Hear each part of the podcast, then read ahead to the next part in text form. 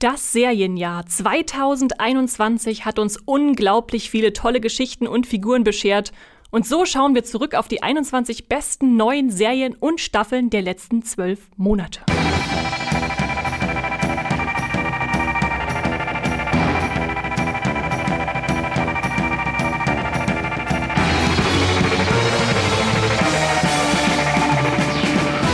Hallo und herzlich willkommen im Streamgestöber, dem Moviepilot Podcast, wo wir über alles reden, was eure Streamingdienste so zu bieten haben. Netflix, Amazon, Disney Plus, RTL Plus, Magenta TV, Apple TV Plus, Mediatheken, alles was wir so haben. Wir zählen das ja immer ganz gerne auf, aber heute haben wir wirklich den Rundumschlag dabei, denn heute wollen wir am Ende des Streaming-Jahres über das Beste reden, was die Serienwelt so zu bieten hatte. Und weil die besten Serien ja eine recht ja, subjektive Sache sind, würde ich mal sagen, weil jeder natürlich andere Lieblingsserien 2021 hatte, habe ich mir zwei Gäste eingeladen, die dann ein bisschen ja, äh, Abwechslung hier reinbringen werden. Und zwar einerseits an meiner Seite habe ich natürlich Moviepilots Serienverantwortlichen und man könnte sagen Seriensüchtigen Max. Hallo Max. Hallo, mein Name ist Max und ich habe ein Problem. Hallo Max. und die zweite Stimme, die ihr da gerade schon gehört habt, ist unser Special Guest. Wir freuen uns nämlich ganz besonders, heute Sebastian Gertschikow bei uns zu haben. Hallo Sebastian. Ja, vielen Dank für die äh, Einladung zu einem Podcast, vor dem ich sehr viel Angst habe weil ich weiß, wie viel äh, Serien Max so irgendwie gefühlt guckt und ich glaube, ich werde hier ein bisschen abstinken. Du immerhin brauchst keine Angst Immerhin haben. bin ich auf fünf neue Serien gekommen. Sehr gut. Äh, wir sind hier auch alle ganz lieb und Sebastian kennt ihr natürlich, wenn ihr den Leinwandliebe-Podcast hört, da als Moderator, der euch die ganzen neuen Kinofilme vorstellt, die so übers Jahr hinweg unbedingt eure Aufmerksamkeit verdienen. Also hört da auch gerne rein und ich glaube, Sebastian, ihr habt da auch schon Jahresrückblick jetzt. Ich wollte es gerade sagen, genau, weil äh, die gute Jenny Movie von Movie Pilot ist ja jetzt dabei gewesen, zusammen mit äh, mir und Christoph. So ein Podcast, vor dem ich auch jedes Jahr aufs Neue Angst habe, weil ich weiß, dass Christoph irgendwie gefühlt, ohne nicht drei Filme abends geguckt zu haben, gar nicht erst ins Bett geht. Und ich weiß, der ist ja dann auch viel bei den Festivals unterwegs und Jenny ist ja auch sehr, sehr viel für euch irgendwie bei den Festivals, je nachdem, wie das so mit Covid so gerade irgendwie geht. Aber da es ist immer so, da komme ich auch ein bisschen schwitzen. Nicht ganz so doll wie bei euch beiden hier, weil Serien ist immer noch mal so ein anderes Thema. Aber ja. Es sei denn, es ist The Walking Dead. Dann reden wir sehr gerne ausführlich darüber. Dann reden wir natürlich sehr gerne ausführlich darüber, ja. Genau, da kennt ihr euch zwei auf jeden Fall sehr gut schon. Und wenn wir jetzt 2021 angucken als Serienjahr, wenn wir, ich sag mal, in fünf Jahren zurückblicken, was denkt ihr, was werdet ihr von 2001 noch in Erinnerung haben, beziehungsweise wie werdet ihr dieses Jahr in eurem Gedächtnis abspeichern? Gab es was Besonderes? Das Max? war das Jahr, in dem die MCU-Serien gestartet sind. Das stimmt. Das ginge nach der großen Flaute letztes Jahr, dieses Jahr richtig los mit WandaVision, hat dann Phase 4 die Serienphase jetzt mit eingeleitet und dann kam Loki, What If Falcon and the Winter Soldier, und Hawkeye. Und Hawkeye, genau, ja. Ja, das ist wahrscheinlich, wäre wahrscheinlich auch irgendwo meine Antwort gewesen, weil so, natürlich ist es auch wieder ein weiteres Jahr, was wir in Corona mit Serien gucken verbracht haben.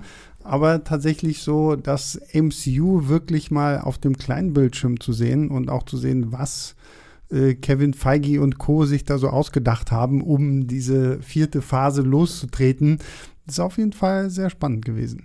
Und dadurch halt vor allem auch Disney Plus hat da wirklich so eine neue Ära jetzt dieses Jahr begonnen, mhm. weil letztes Jahr, äh, die letzten zwei Jahre also seit dem Start, äh, gab es ja nicht so viel Original Content bei Disney Plus. Das war schon Star Wars und jetzt dieses Jahr Marvel. Aber dieses Jahr ist ja noch der Star-Bereich jetzt gestartet. Es war im Februar 2021 und damit ist ja eine ganze Flut an Filmen und Serien mit dazugekommen von Fox halt, von ABC, Freeform. Da ist ja extrem viel jetzt dazugekommen, was so ein bisschen auch für erwachsenere Zuschauende geeignet ist. Genau, Disney Plus ist jetzt nicht länger nur ein Kinder- oder Familiensender, wie es ja manchmal wahrgenommen wurde vorher, sondern jetzt eine große Plattform einfach für alles. Also 2021 ist das Jahr, in dem Walking Dead zur Disney-Serie wurde in Deutschland. oh Gott, ja, stimmt. Das ja. ist ja auch ein bisschen. Es klingt gruselig, wenn du es so sagst. Und so bei Disney Plus hatte sie geöffnet und gleich als erstes kommt so ein großes Bild von Michonne und dachte, geil, neue Disney-Prinzessin.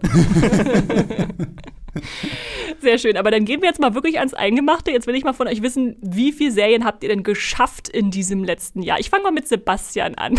Ich wusste, dass hast, das du, kommt. hast du mal gezählt oder zurückgeblickt? Also ich habe so, ne, und jetzt haltet euch fest, da draußen so wie hier drin, ich habe es tatsächlich auf, wenn ich mich nicht verzählt habe, 17 Serien geschafft. Mhm.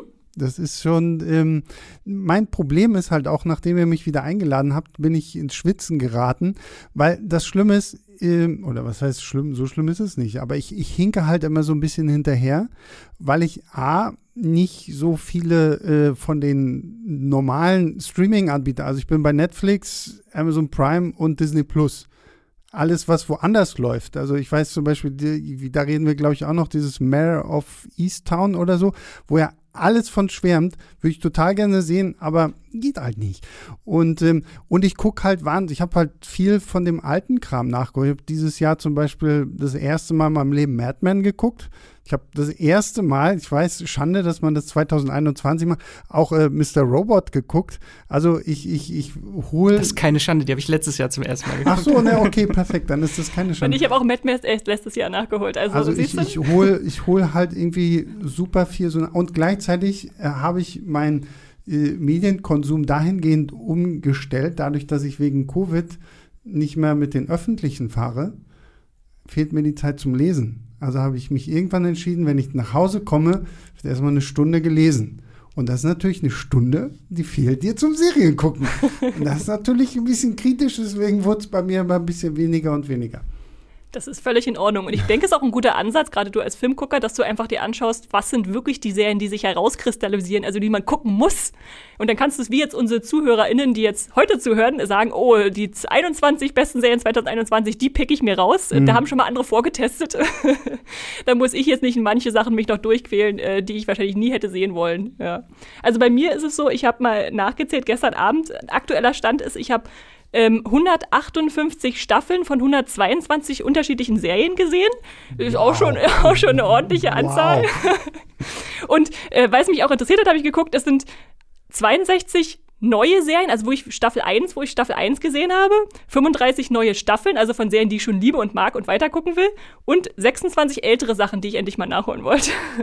Siehst du, so aufgeschlüsselt habe ich das bei mir zum Glück gar nicht. Ich fand das mal ganz interessant. Ich wollte mal wissen, was eigentlich so der Schnitt ist, weil man will ja doch ab und zu mal gerne ein paar Klassiker nachholen. Okay, ich, ich wollte mir diese Frage für Max aufheben, aber ich mache sie jetzt, weil, weil erst der mich ja jetzt schon. Wie macht ihr das? Also ich meine, ihr seid ja zwei Menschen, die auch noch ein soziales Umfeld haben, die auch noch zur Arbeit gehen und irgendwie auch mal ins Kino gehen und ein Buch lesen und rausgehen und wo, wo, wo schaufelt, bei Max frage ich, ich glaube, Max ist so, so, so ein Vampir, der schläft einfach nicht oder irgendwie, wie, wie, wie kriegt man das hin, so viel auf einmal zu gucken? Also es gibt Serien, die gucke ich so nebenbei, dann doch schon mal zum Frühstück oder Mittagessen, Mhm. weil ich sie einfach abarbeiten will. Aber gerade so auf Sachen, die ich mich freue, die hebe ich mir für den Abend auf und dann gucke ich dann halt mal drei Epi Serienepisoden statt einem Film. Mhm. Und das geht dann auch auf. Ich, ich merke schon, ich habe deutlich weniger Filme geguckt dieses Jahr als Ah, okay, äh. Serien. Da, da muss es sich irgendwie ausgleichen. Aber das, Das, ist passt bei mir, schon. das hat sich bei mir tatsächlich geändert, weil ich habe dieses Jahr tatsächlich mal sehr viel mehr Filme geguckt als sonst noch. So, so, so, so hebelt sich das dann wahrscheinlich wieder aus. Aber wie du schon vorhin gesagt hast, das stellt sich dann abends so die Frage, lese ich jetzt eine Stunde Mhm. oder gucke ich anderthalb Folgen von irgendeiner Serie? Ja, und bei mir genau. ist leider die Entscheidung immer zugunsten der Serie, deswegen habe ich dieses Jahr echt kaum gelesen Mhm. oder äh, Comics gelesen. Ich wollte eigentlich viel mehr PlayStation 5 spielen, aber habe ich dann leider nicht. Schreib es noch in die Wunde. Ich, ich will auch gern PlayStation 5 spielen, aber ich habe immer noch keine. Ja, die Gaming-Zeit, siehst du, die brauche ich nicht. Die, die ist bei mir völlig weg. Insofern muss ich die, da kann ich die schon mal abrechnen. Ähm, und die Lesestunde habe ich auch, die du dir eingerichtet Sehr hast. Das gut, war bei ja, mir auch die finde ich Umstellung. auch wichtig. Und was ich auch noch interessant fand, was ich noch gar nicht mitgezählt hatte jetzt in dieser Abrechnung, ist, dass ich 43 Serienpiloten geschaut habe von Serien, die ich dann nicht weiter gucken wollte. also Okay, krass. 43 Serien, die ich mir gespart habe, könnte man auch sagen. Aber wie entscheidest du das? so, also wenn du wirklich so sagst, so, okay, nee, also die erste Episode war wirklich richtig kacke, so, da will ich jetzt nicht mehr weiter Genau, und dann, dann warte ich ab, ob sich vielleicht doch noch irgendwie ein Hype drum entwickelt, dass ich vielleicht Mhm. noch der zweiten oder dritten mal eine Chance gebe. Ja. Aber es ist einfach dann so ein Bauchgefühl, dass ich sage, oh, da habe ich echt keinen Bock drauf gerade hier. Da habe ich auch einige Serien, wo ich nach der ersten Folge keinen Bock mehr habe, aber dann merke oder sehe, ach, es sind nur sechs Folgen, dann gucke ich es halt komplett, damit ich es in meine Liste mit aufnehmen Kurze kann. Episoden und, und kurze Serien sind da immer eine Krux, wenn man denkt, man kann sie ja schnell noch. Das sind ja nur so wenige. Aber erzähl Ja. mal jetzt, Max, bist du dran. Äh, schockier uns. Das Jahr ist ja noch nicht um, aber ich bin jetzt schon bei über 300.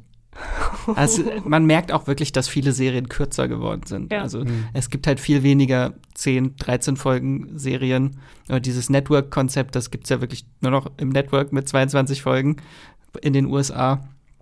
Und von daher ist so, ich glaube, acht Folgen ist so der neue Sweet Spot von Netflix.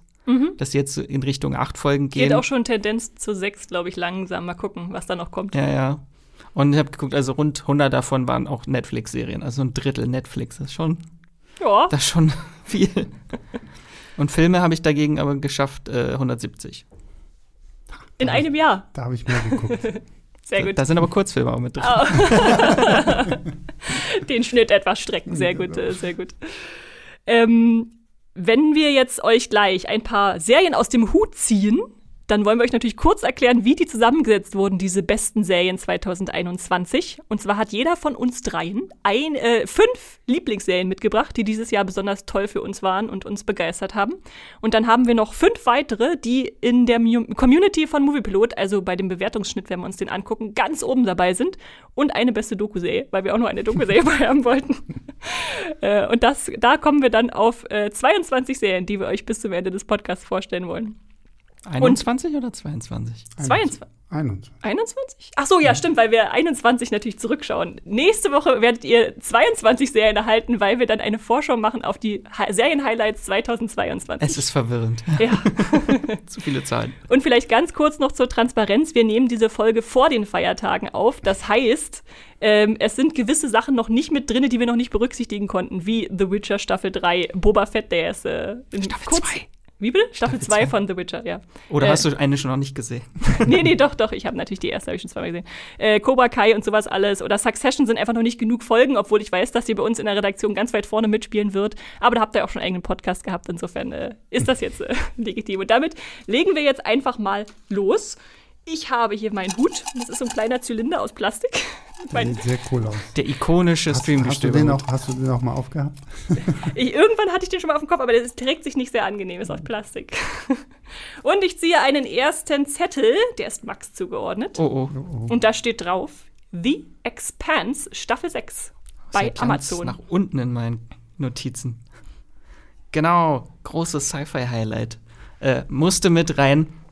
Äh, genau, die letzte Staffel habe ich mitgebracht von der besten Science-Fiction-Serie der letzten x Jahre. ich, ich wollte zehn sagen, aber so lange läuft die Serie noch gar nicht. Ähm, genau, die hat bei Moviepilot äh, von der Community eine Wertung von 8,1. Äh, das ist stattlich. Könnte auch gerne noch höher sein. Und da ist bei Amazon Prime Video läuft derzeit genau die sechste und finale Staffel mit sechs Folgen. Die laufen wöchentlich noch bis 14. Januar. Ich durfte aber vorweg schon äh, alle sechs Folgen gucken. Deswegen kann ich die Season gutens Gewissen mit in meine Top-Liste reinbringen. Ähm, wenn ihr ein bisschen mehr ausführlicher zu The Expanse was hören wollt, könnt ihr in die Podcast-Folge 10 hören. Also ganz, ganz weit zurück äh, scrollen. Da haben wir äh, über die ersten vier Staffeln so einen, äh, so einen kleinen Einblick gegeben. Genau, und das ist, äh, was die Expanse überhaupt ist, ist eine Science-Fiction-Serie, eine Adaption der Romanreihe von äh, James S. A. Corey. Das ist, dahinter steckt das Autorenduo Daniel Abraham und Ty Frank. Und die sechste Staffel adaptiert jetzt den sechsten Band Babylons Asche und die Novelle Strange Dogs. Äh, aber es gibt eigentlich neun Bände. Das ist jetzt ein bisschen schade, dass es frühzeitig endet. Äh, kann man damit argumentieren, dass innerhalb der Romanhandlung eine große Zäsur äh, stattfindet von einem riesigen Zeitsprung, den die Serie gar nicht so hätte erzählen können, weil die Schauspieler kann man nicht äh, alle 30 Jahre älter schminken. Das würde man, Okay, glaube ich, dann. Dann gibt's das Revival in 20 Jahren einfach. Aber interessant, ich wusste gar nicht, dass das äh, auf einer Buchreihe auch basiert. Jetzt ist Sebastian da, angefixt. Da, da, da jucken. Na, na, das Interessante ist, also Max ist ja nicht der Einzige, der mir tatsächlich von dieser Serie immer und immer wieder vorschwärmt. Also ich habe ganz viele, ah, The Expanse, musst du unbedingt gucken, musst du unbedingt gucken und du magst doch auch Sci-Fi und so. Aber wenn ich jetzt höre, dass es auch die letzte Season ist, dann, dann, dann juckt mich das schon mehr, weil ich mir denke, okay, gut, dann kann ich ja anfangen. Das ist dann wieder so ein gutes Projekt, was ich dann so 2022 irgendwie machen kann, um halt das dann so gemütlich so am Stück irgendwie durchzuschauen. Du wirst es nicht bereuen. Obwohl mich die Bücher jetzt auch so ein bisschen interessieren. Dann versuche ich mal jetzt noch ein bisschen mehr anzuheizen, ganz kurz. Äh, einmal so die Handlung spoilerfrei in dieser sechsten Staffel. Es geht wieder um die Crew der Rocinante, das ist ein kleines Raumschiff. Äh, und das, äh, die Crew war nach der fünften Staffel, oder in der fünften Staffel war die getrennt. Es gab so einzelne Stories und jetzt sind sie wieder beisammen. Aber Grund zum, zur Freude gibt's leider nicht, weil äh, sie trauen um einen Freund. Äh, und die Erde steckt äh, durch nicht enden wollende Asteroideneinschläge wirklich in einer schweren Krise mit globalen Ausmaßen und äh, während die Inneren, das sind die Erde und der Mars, wirklich äh, machtlos sind, langsam äh, wird der durch den Extremisten Inaros äh, vereinte Gürtel äh, jetzt zu einer großen, fast schon Übermacht äh, und es braucht wieder Hoffnung und dafür muss die Rossi-Crew schließlich eine letzte waghalsige Mission bestreiten. Eine letzte Mission. Eigentlich sind es zwei in der Staffel, aber es gibt eine letzte auch. und für mich ist das mit einer der besten Staffeln von der ganzen Serie, weil wirklich es sind wirklich nur sechs Folgen und dadurch ist die Serie extrem oder die Staffel extrem dicht erzählt und begeistert vor allem durch den Payoff der zahlreichen komplexen Handlungsstränge, die über Jahre hinweg fortgetragen und aufgebaut wurden, die ganzen Charakterentwicklung, das ist so was, das die Serie so besonders macht, dass sie halt über die ganzen Staffeln hinweg wirklich Konflikte und Charakterentwicklung aufbaut, die sich immer weiter tragen. Dadurch wird sie halt auch viel komplexer, weil dann werden irgendwelche Sachen erwähnt, die mal in Staffel 2 oder Staffel 3 passiert sind und du musst gucken, ah, okay, sie war das nochmal, okay, ja, ja, okay, das ist passiert. Hm. Also ein Binge lohnt sich ich wirklich. Ich wollte gerade sagen, ne, das klingt echt so danach so, so besser am, am Stück bingen, als äh, über Jahre hinweg. Über Jahre hinweg hat. Genau, und äh, ich finde, die letzte Staffel hat jetzt so weniger den Ereignischarakter wie zum Beispiel jetzt so die finale Staffel von Game of Thrones, wo wirklich so der Plot so das mhm. Große war. Und hier liegt der Fokus halt mehr auf die Beziehung und die Charaktere und der thematische Bogen der Serie, der zu einem Abschluss gebracht wird. Was jetzt nicht heißen soll, dass es keine bombastische Action- und Weltraumschlachten gibt, aber das Herz von, äh, Herzstück von Expans waren halt immer die tollen Figuren im Zentrum, durch Sehr die wir schön. halt diese ganzen Konflikte im Sonnensystem erlebt haben. Das war also unser erster Serientipp für 2021, was ihr gesehen haben müsst. Ich musste mich jetzt zügeln, dass wir hier damit wir weiterkommen. ich habe derweil schon mal in unserem. Äh ich musste mich mit Nachfragen zügeln, weil ich, aber ich glaube, ich muss mir einfach noch mal Folge 10 von Streamgestöber anschauen. Ja, bitte. bitte Sonst fragst du mich nachher.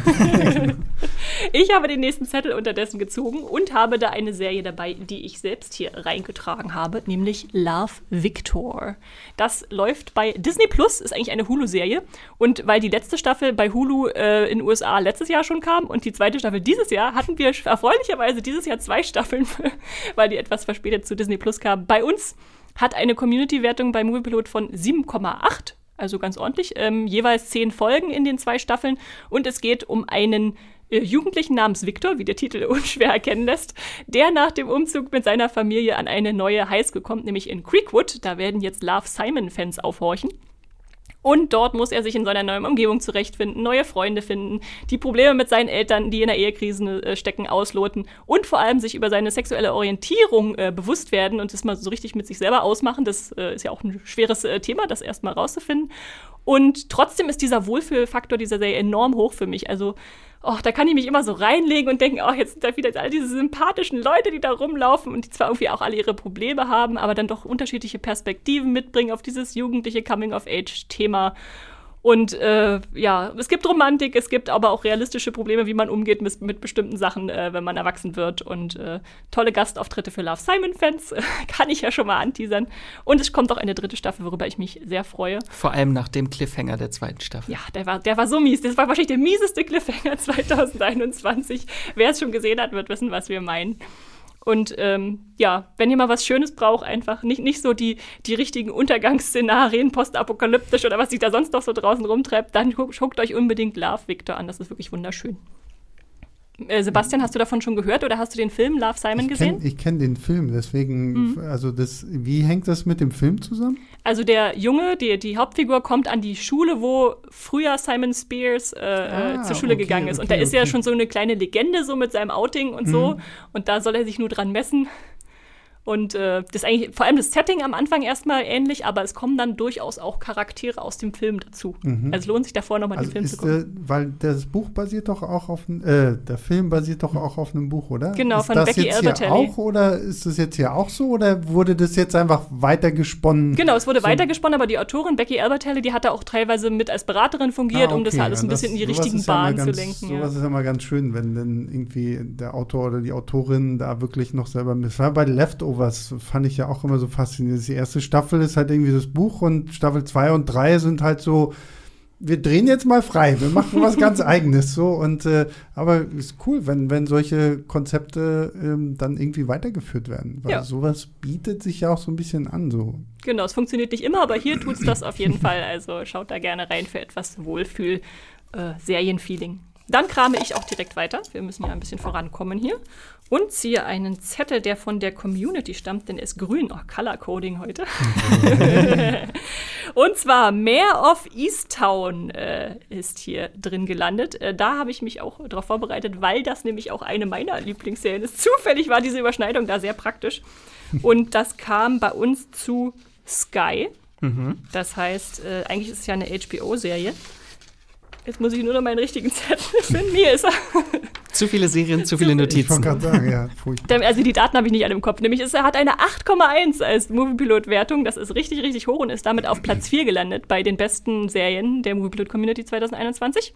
Es ist ein Kriminaldrama, eine abgeschlossene Miniserie mit zehn Folgen. Also einmal durchgeschaut, seid ihr noch fertig, was viele dann auch mal anreizt, da reinzuschauen. Mhm. Sebastian hat schon erzählt, er hat schon viel davon gehört, aber noch nicht geguckt. Ich hab, ich, wie gesagt, so auch gerade auf Instagram vielen so, auch so Filmseiten, denen ich da irgendwie folge, so auch Amerikaner Amerikanern, die so, oh, auf Easttown, wow, total geil. So, ich, ich warte, glaube ich, nur noch darauf, bis das vielleicht mal so richtig oldschool auf DVD oder Blu-ray geht. Jetzt wisst ihr, was ihr Sebastian schenken könnt zur nächsten Weihnachten. ja, also bitte. Ne? Und es geht um eine Ermittlerin in einer Kleinstadt in Pennsylvania, nämlich Mare Sheehan, daher auch der Filmtitel. Äh, die wird von Kate Winslet gespielt und sie wird großartig von Kate Winslet gespielt. Sie untersuchte einen Mord an einer jungen Mutter und das geht nicht nur so sehr um den Mord, als auch um die ganze Dorf- bzw. Kleinstadtgemeinschaft, die damit involviert ist, weil natürlich, wenn alle sich kennen, irgendwie der Mörder in den eigenen Reihen sein muss. Und was macht es mit so einer äh, ja, verschworenen äh, Gemeinschaft, die sich eigentlich von Kindesbeinen an kennen? Hat mich so ein bisschen manchmal an Broadchurch erinnert, ich die wollte gerade fragen, Ich wollte mhm. gerade fragen, inwieweit unterscheidet sich das so ein bisschen von Broadchurch oder nicht? Es hat noch ein bisschen anderen Tonfall, einfach mhm. weil natürlich auch die, der Lokalkolorit, der da mit reinkommt als Pennsylvania, äh, schon noch anders ist als da in Großbritannien. Ähm, und vor allem, weil Kate Winslet so eine total abgebrühte Detective-Frau äh, ist, die da, die da mitmischt. Und man mag sie sehr, aber sie hat auch eine sehr direkte Art. Also eckt dann schon ab und zu mal an, hat dann noch ihre eigenen Probleme zu verdauern, wie dass ihr Sohn von einer Weile Selbstmord begangen hat und sie dann damit umgeht und irgendwie dessen mhm. Sohn als Oma quasi irgendwie aufzieht, aber dann Sorgerechtsstreit noch da irgendwie sich äh, ankündigt.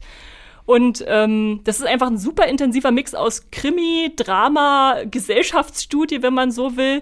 Ähm, Menschen, die sich äh, ewig kennen, genau, und dann aneinander geraten. Und ja, Kate Winslet ist einfach eine Wucht als, als äh, diese Hauptfigur, aber auch die anderen Darsteller sind so punktgenau besetzt. Also wir haben zum Beispiel Evan Peters aus American Horror Story, der da als junger, junger Ermittler dazukommt und noch nicht so richtig weiß, er will sich nicht aufdrängen, hat aber wahrscheinlich irgendwie ein bisschen mehr Autorität, weil er ja von außen hingeschickt wurde. Dann haben wir Guy Pierce so als äh, potenziellen Love Interest, äh, der aber, wo sie ihn erstmal gar nicht an sich ranlässt, die Hauptfigur. Äh, Julian Nicholson ist großartig, Gene Smart, äh, Max ist äh, wahrscheinlich Gene Smart-Fan, oder? Sehe ich das Dieses richtig? Jahr war das große Gene Smart, ja, aber nicht in Deutschland, weil Hex immer noch nicht in Deutschland ist. Ich muss es jetzt einfach in jeder Folge erwähnen. Also eine ganz, ganz große Empfehlung, äh, nicht nur für Krimi- und Drama-Fans, sondern für alle, äh, dass es eine Serie ist, die ihr 2021 nicht auslassen dürft. Klingt gut. Vor allem ja auch ziemlich großer Cast so, ne? Also ist ja cool, was man mittlerweile so für Miniserien an Leuten so doch rankriegt. Oh. Nicht schon wieder Esther. Ich wollte nicht schon wieder, ich schmeiß den Zettel nochmal zurück. so. Das was Grünes. Das ist äh, äh, was Grünes. Guck ich mal hier was Gelbes. Was Gelbes hatten wir noch nicht, oder? Was ist das hier? Sebastian, das ist doch mal sehr gut. Oha. Wir haben hier Sex Education Staffel 3 von Sebastian. Yay! Äh, ja, Sex Education. Für mich ja immer noch eine der frischesten und besten Serien, die ich seit langem so gesehen habe. Äh, jetzt mittlerweile schon in Staffel 3.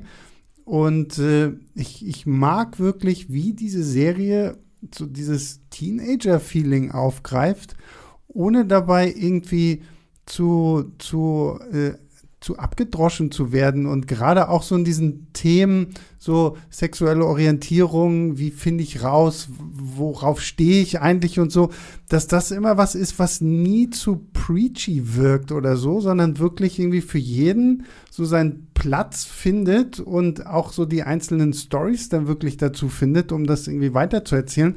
Ähm, was ich bei Staffel 3 trotzdem ein bisschen schwierig fand, wir sind ja in der äh, Mordale High und es kommt ja eine neue Direktorin.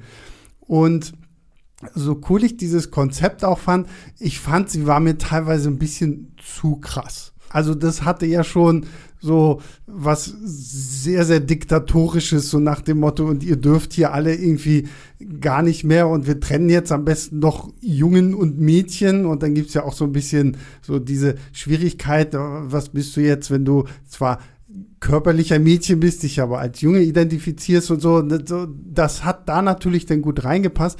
Nichtsdestotrotz fand ich diese Figur der Direktorin ein bisschen hart überspitzt ich weiß nicht, wie es euch da so ging, weil ich gehe mal davon aus, dass ihr die Serie auch, also Natürlich, die, ja, Staffel ja. auch gesehen habt.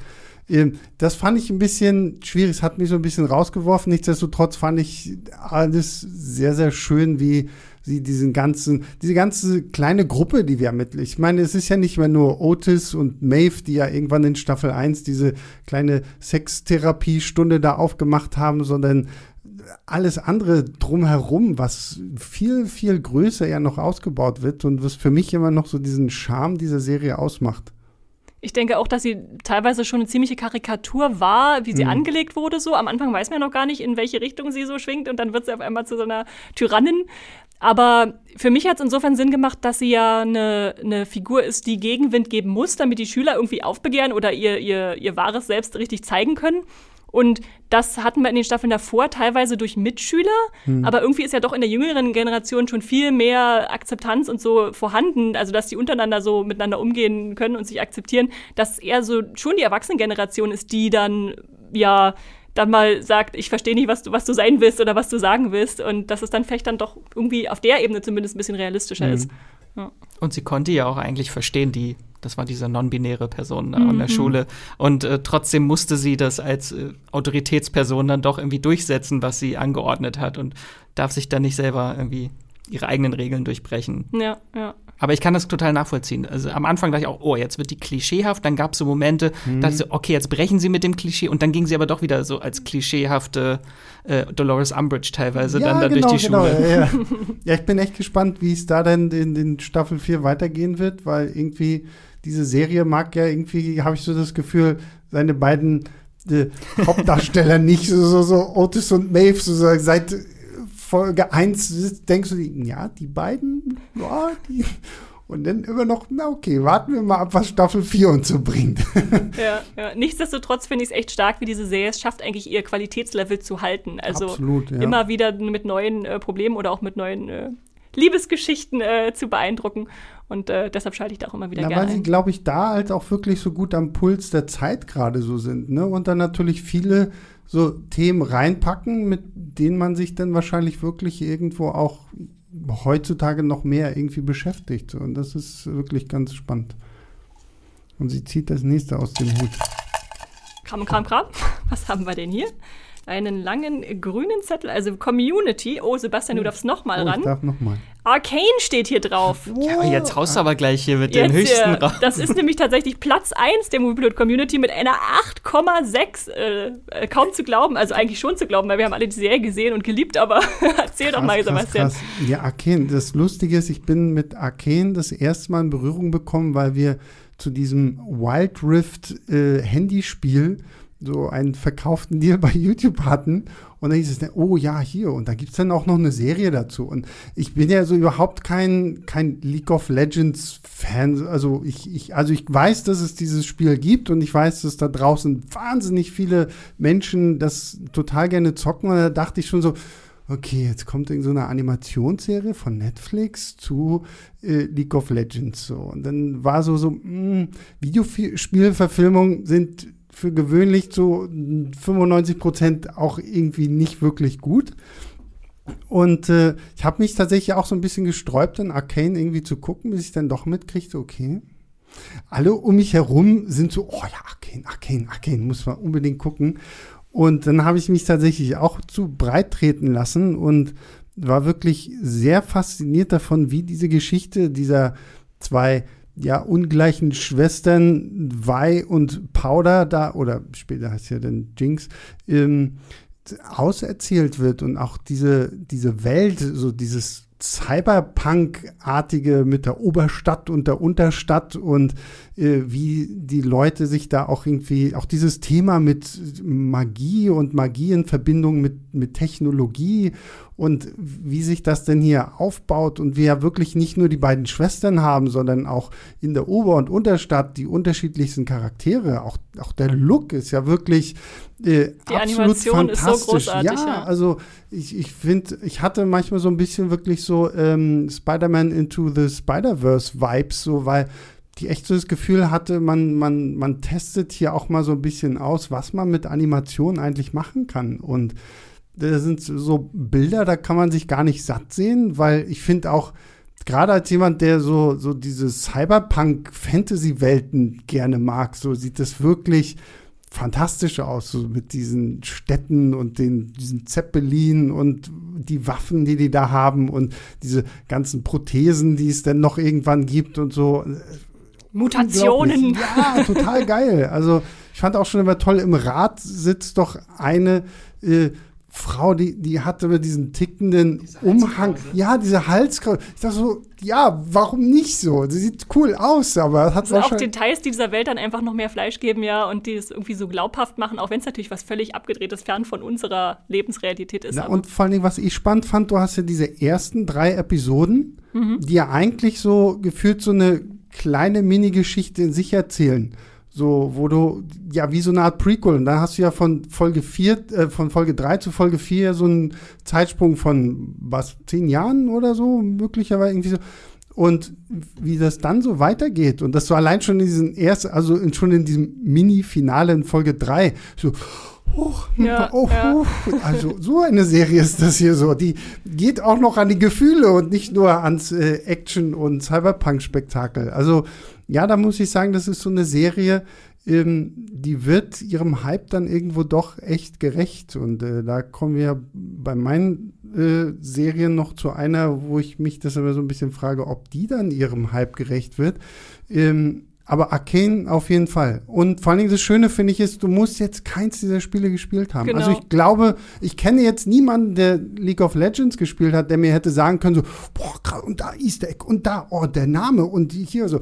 Aber ich wette, auch das ist da halt drin, ne? Weil die, die, ähm, diese Riot Games da natürlich auch äh, mit involviert sind. Das Einzige, was ich merkwürdig fand, ist, dass das immer so ein bisschen so die Imagine Dragons Show war. Es gibt da, ich weiß nicht, ist das Folge fünf oder so, wo es sogar so ein, so ja, diesen Cameo-Auftritt von Imagine Dragons, wo ich mir dachte, okay, das klippt ihr jetzt so raus und dann habt ihr euer Musikvideo. Der Titelsong ja auch schon, oder? Vom ja, Vorspann, genau, ja, genau, ja, ja. Ähm, aber ansonsten, ja, kann ich mich der Community nur anschließen.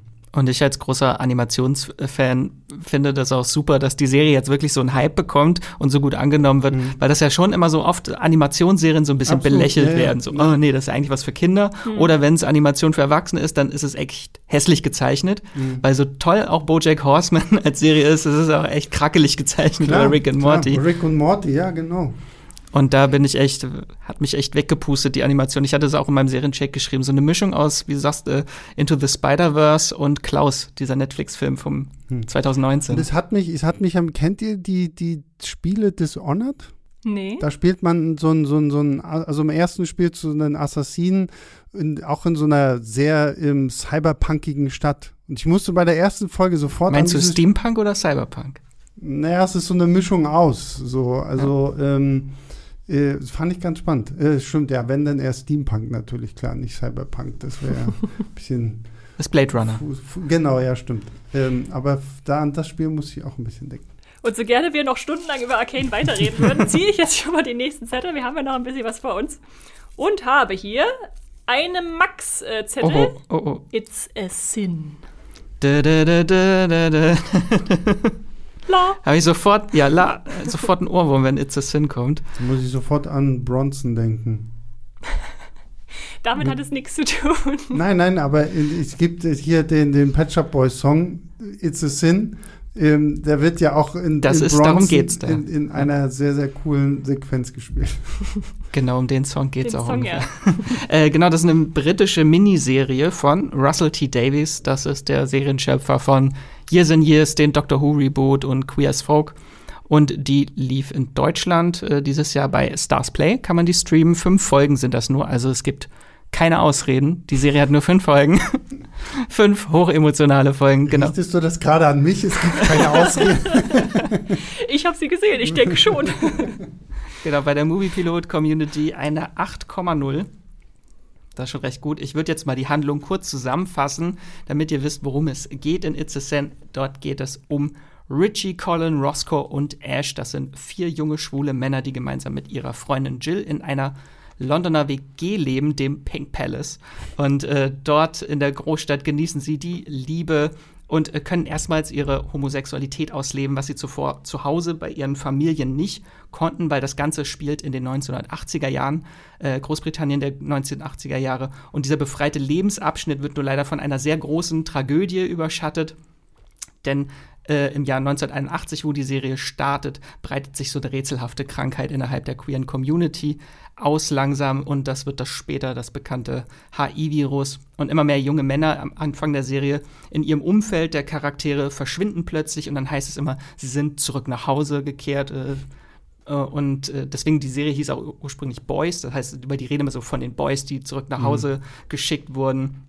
Und unaufhaltsam bewegt sich dann so diese Serie durch die 80er Jahre durch, äh, während all die liebenswerten Charaktere mit der AIDS-Krise konfrontiert werden und wirklich so den größten Horror ihres Lebens erleben.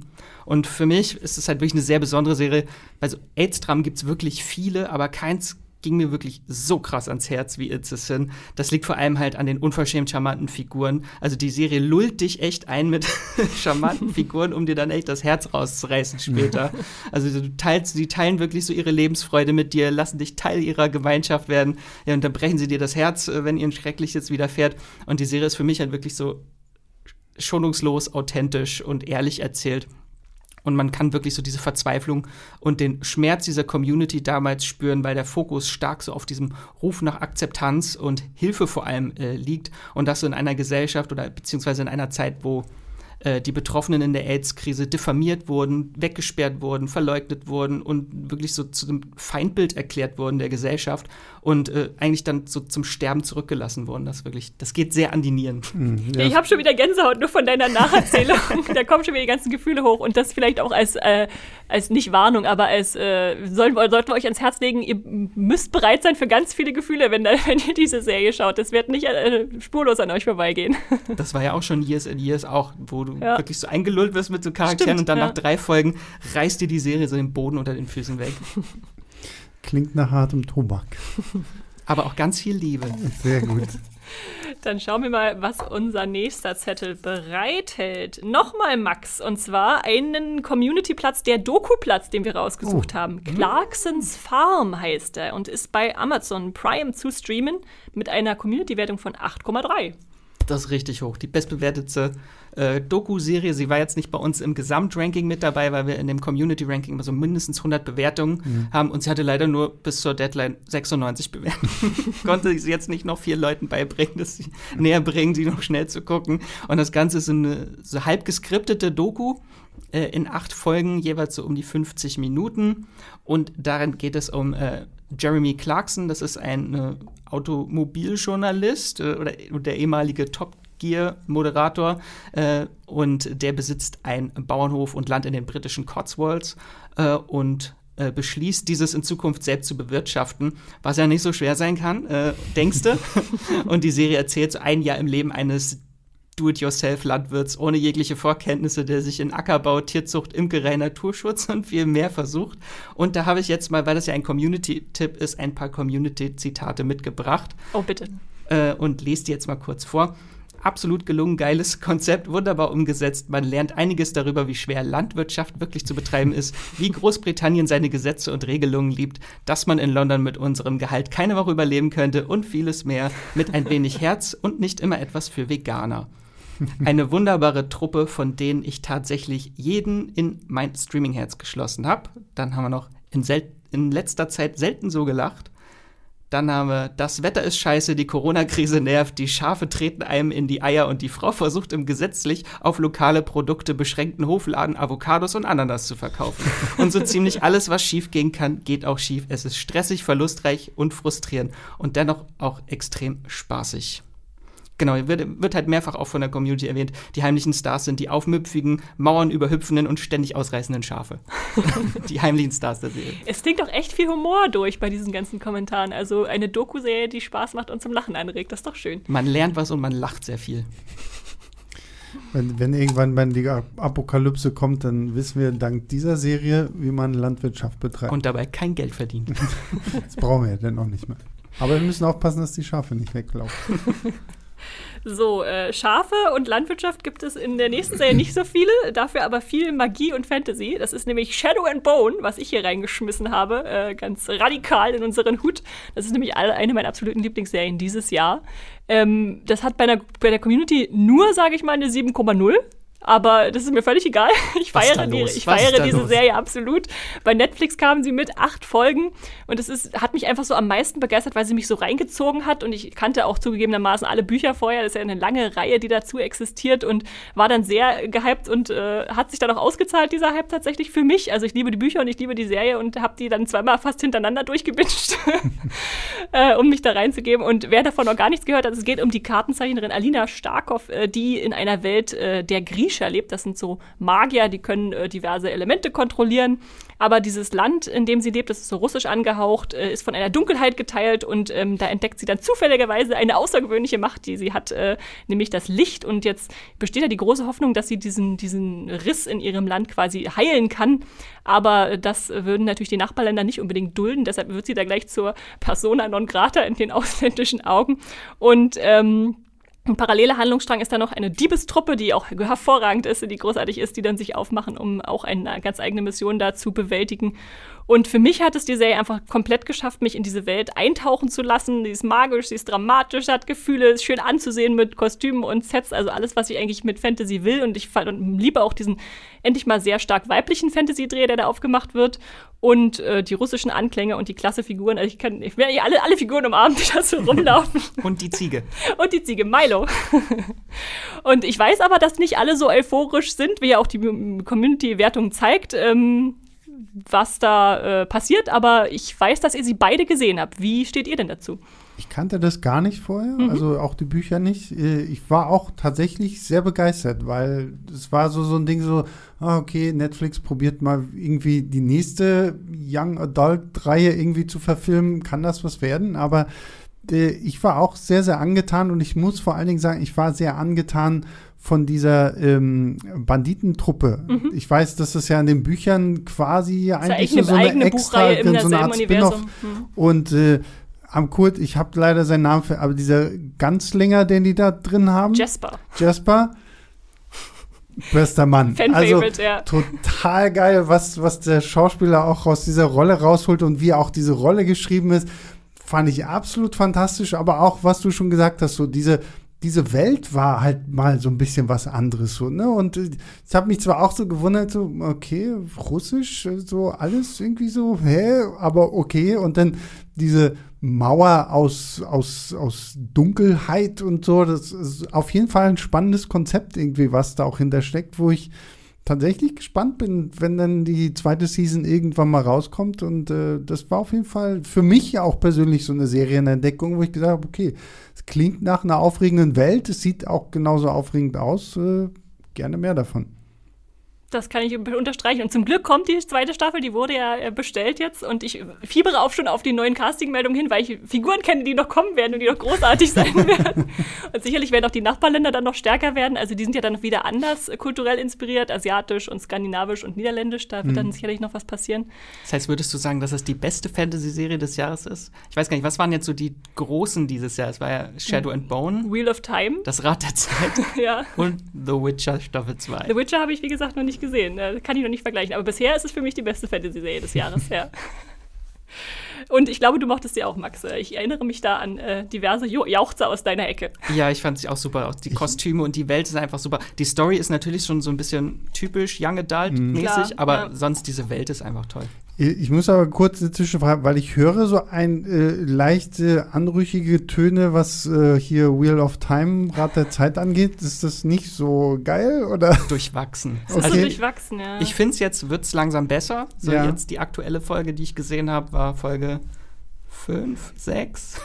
Ja, es sind, glaube ich, noch zwei oder drei, die noch kommen. Ja. Genau, also wenn es jetzt mehr so auf diese ASC da geht, dieses äh, ihre Community dort, äh, da finde ich, wird die mhm. Serie langsam viel besser. Ach, das ist doch auch, wie viele Bücher gibt es da? 19, 14, 14, 15? 14. Ja, okay, auch krass. Das ist das Schlimme. Ich gucke, wenn, wenn ich herauskriege, sowas basiert auf Büchern, gucke ich immer. Und wenn ich so sehe, 15 Bücher, denke ich mir immer so, na okay, also bei drei oder fünf, bei Witcher, da habe ich dann gedacht, okay, gut, Pentalogie plus die zwei kleinen ähm, hier Kurzgeschichtenbände kann, geht noch, aber 15, 14 Bände, da sage ich ja immer so, mh, hm, ja, erstmal nicht. Na gut, äh, dann gehen wir auch weiter und ich schaue auf meinen nächsten Zettel. Das ist eine Serie, die gerade erst vor relativ kurzem bei Disney Plus gestartet ist, nämlich Dope Sick. Und Dopesick haben tatsächlich noch gar nicht so viele von uns gesehen, weil sie noch so frisch ist. Aber wir haben Hendrik gefragt, der da schon äh, durch ist und davon schwärmt ohne Ende. Und da wird Max euch jetzt mal seine Sprachnachricht abspielen. Hallo, hier ist Hendrik. Äh, und mein komplett unerwartetes Serienereignis dieses Jahr ist Dopesick. Äh, das läuft bei Disney Plus äh, und es geht um einen Pharmaskandal in den USA der sich in den 90ern und 2000ern zugetragen hat. Erstmal ganz kurz zur Besetzung. Also da spielt ähm, Rosario Dawson mit, äh, Michael Keaton, Caitlin DeVere, Will Poulter, äh, mal ganz anders, äh, und Peter Sarsgaard. Und ähm, Dopesick ist eine Serie, die so ein bisschen aus der Chernobyl-Schule entstanden ist. Also die Serie über die ähm, über das große ähm, Atomunglück in den 80ern. Ähnlich wie bei Tschernobyl ähm, sehen wir bei Dopesick, wie eine Katastrophe sich in Zeitlupe ereignet. Also wirklich eine sehr genaue Beobachtung einer, einer, eines Desasters im Grunde. Und es geht genauer gesagt um die Opioidkrise, ähm, die durch ein riesiges Pharmaunternehmen in den USA scheinbar äh, wissentlich ausgelöst und verschwiegen wird. Äh, in der Serie reiht sich dann so eine Unfassbarkeit an die andere. Menschen tun schrecklich unvernünftige Dinge und wissen eigentlich genau, was sie tun. Und das ist ganz, ganz fürchterlich. Das Ganze wird dann kontrastiert durch schlaue, bedachte und sympathische Ermittlerinnen, eben unter anderem Rosario Dawson, die diesem äh, Fall nachgehen mit allem, was sie haben, mit allen Kompetenzen und ja, wirklich ähm, ja viel Mut auch ähm, dabei. Das fühlt sich dann auch alles ein bisschen an wie bei Mindhunter, also der großen Netflix-Serie von David Fincher. Also es sind, ähm, wie gesagt, sympathische ErmittlerInnen, die ähm, zusammenarbeiten und dann eben gemeinsam diese, diese, diese, diese mächtigen Menschen da zu Fall bringen möchten. Ihr könnt die Serie inzwischen anders als ich äh, bingen. Es sind acht Folgen äh, verfügbar. Die wurden eigentlich wöchentlich ausgestrahlt äh, und die stehen jetzt inzwischen komplett zur Verfügung äh, bei Disney Plus. Ja, und dann bin ich auch wieder weg. Ciao. Ja, danke dafür, Hendrik. Ähm, das ist wirklich ein starkes Stück, was da jetzt gerade noch kurz vor Schluss kommt, mit einer 8,2 inzwischen bei Moviepilot. Und äh, die Bewertungen steigen immer mehr. Ich habe jetzt inzwischen die ersten zwei Folgen gesehen und will also auch zu Ende gucken. Ich finde den Tschernobyl-Vergleich von Hendrik total spannend, weil das eigentlich auf den ersten Blick so unterschiedliche Serien sind. Hier haben wir ein paar Medizinunternehmer, die da irgendwie ein Medikament auf den Markt bringen und da eine, eine Nuklearkatastrophe ja im Prinzip. Aber irgendwie dann doch so in den Kreisen, den Ausmaßen, die es annimmt, so äh, wie viele Menschen es betrifft, dann doch sehr treffend für mich. Und äh, spannend ja, die Darsteller, dass die ab und zu so quer besetzen. Also so Michael Keaton als, als netter Arzt, der auch schon viele Bösewichte gespielt hat. Ähm, ja, werde ich auf jeden Fall ansehen. Du hast auch schon reingeguckt, oder Max? Ja, ich bin auch jetzt schon über die Hälfte. Das oh. war halt, als wir den Podcast hier konzipiert haben, waren halt noch so wenig Folgen. Deswegen habe ich sie jetzt mal mitgebracht, weil sie halt wirklich stark ist und jetzt so, so zum Ende des Jahres noch wirklich ausläuft. Ähm, aber wirklich äh, sehr stark. Und das, man muss, glaube ich, auch äh, starke Nerven haben, weil es wird einfach so von Anfang an geht's halt immer weiter bergab. Also die stürzen halt unaufhaltsam in den Abgrund, alle Charaktere. Wenn du da im Hinterzimmer dabei bist und die sagen, ja, wir müssen diese Droge jetzt, egal ob sie gut oder schlecht ist, auf den Markt bringen, um unser Unternehmen zu retten, äh, egal ob die Leute da abhängig werden, sagt einfach, die, nur ein Prozent äh, Leute äh, werden abhängig von dieser Medikament dann. Genau, da geht's ja um Oxycontin in der mhm. Serie und dann siehst du immer, wie sie dieses Medikament vermarkten und siehst dagegen halt immer so in verschiedenen Zeitebenen andere Charaktergeschichten, denen es immer schlimmer geht. Die werden immer abhängiger und dann kommt wieder eine neue Szene, wie die dann wieder gerade in ihrem Hinterzimmer sagen, und jetzt bringen wir die doppelte Dosis raus, das mhm. verkauft sich noch besser. Ja, das ist schon ein harter Tobak, aber auch lohnenswerter. Und ich ziehe den nächsten Zettel von Sebastian. Da haben wir eine animierte Netflix-Serie. Die nicht Arcane ist. Die, Die nicht, nicht Arcane ist. Ja, stimmt. Sondern sie heißt äh, Tresse oder Tresse, wie spricht man ja, sie aus? Keine Ahnung. Ich, ich glaube schon, ja. Ich bin vor allem gespannt auf deine Begründung, warum das eine gute Serie ist, weil Moviepilot, äh, die Community sagt, sagt erstmal nur eine 5,9. Das ist jetzt nicht so viel, aber ich finde es immer spannend, wenn man dagegen argumentieren kann. Also los, Sebastian. Naja, gut, nur weil so viele das jetzt nicht geguckt haben, heißt es ja noch lange nicht, dass es schlecht ist. Ich glaube, es ist einfach so, so eine Serie, die so ein bisschen auch unterm Radar gelaufen ist, weil es jetzt, ich glaube, ähm, Gott, ist philippinische Serie. Ähm, ich bin mir dann gerade nicht so sicher, auf jeden Fall. Ähm, als halt auch kein klassischer Anime, so in dem Sinne, irgendwie aus, aus Japan oder so.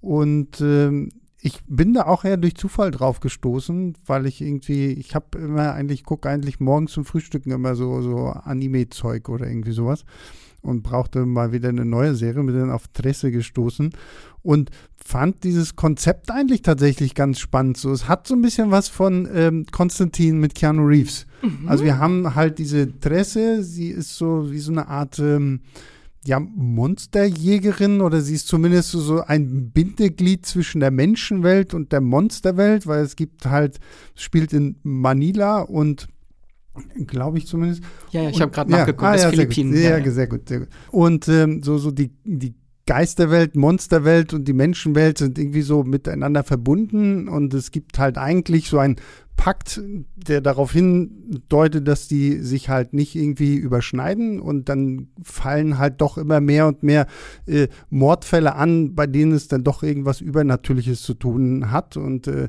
die junge Alexandra Tresse deren äh, Vater, glaube ich, auch quasi schon ihre Rolle vor ihr eingenommen hatte, äh, ist jetzt quasi so die Ermittlerin, die da versucht, irgendwie herauszufinden, was jetzt hier gerade Sache ist. Und es, es klingt jetzt nicht so, so auf dem Papier nicht so wow, aber was ich tatsächlich echt mochte, war so, erstmal so diese unterschiedliche, diese unterschiedlichen Arten von Wesen und Monster und was man uns da irgendwie so präsentiert, weil es jetzt vielleicht auch nicht so unbedingt so das Typische an Kreaturen ist, was wir jetzt vielleicht so aus dem, aus dem westlichen äh, Bereich erkennen. Ich fand auch so die, die Story, weil das wird ja dann auch noch verbunden mit so, so Rückblenden darüber, wie ihr Vater damals überhaupt äh, quasi diesen Pakt äh, geschlossen hat und das verhandelt hat und sowas alles und was da irgendwie noch schiefgelaufen ist. Und äh, ich hatte echt meinen Spaß. Wie gesagt, es hat so, so, so, so ein John Constantine-Vibe.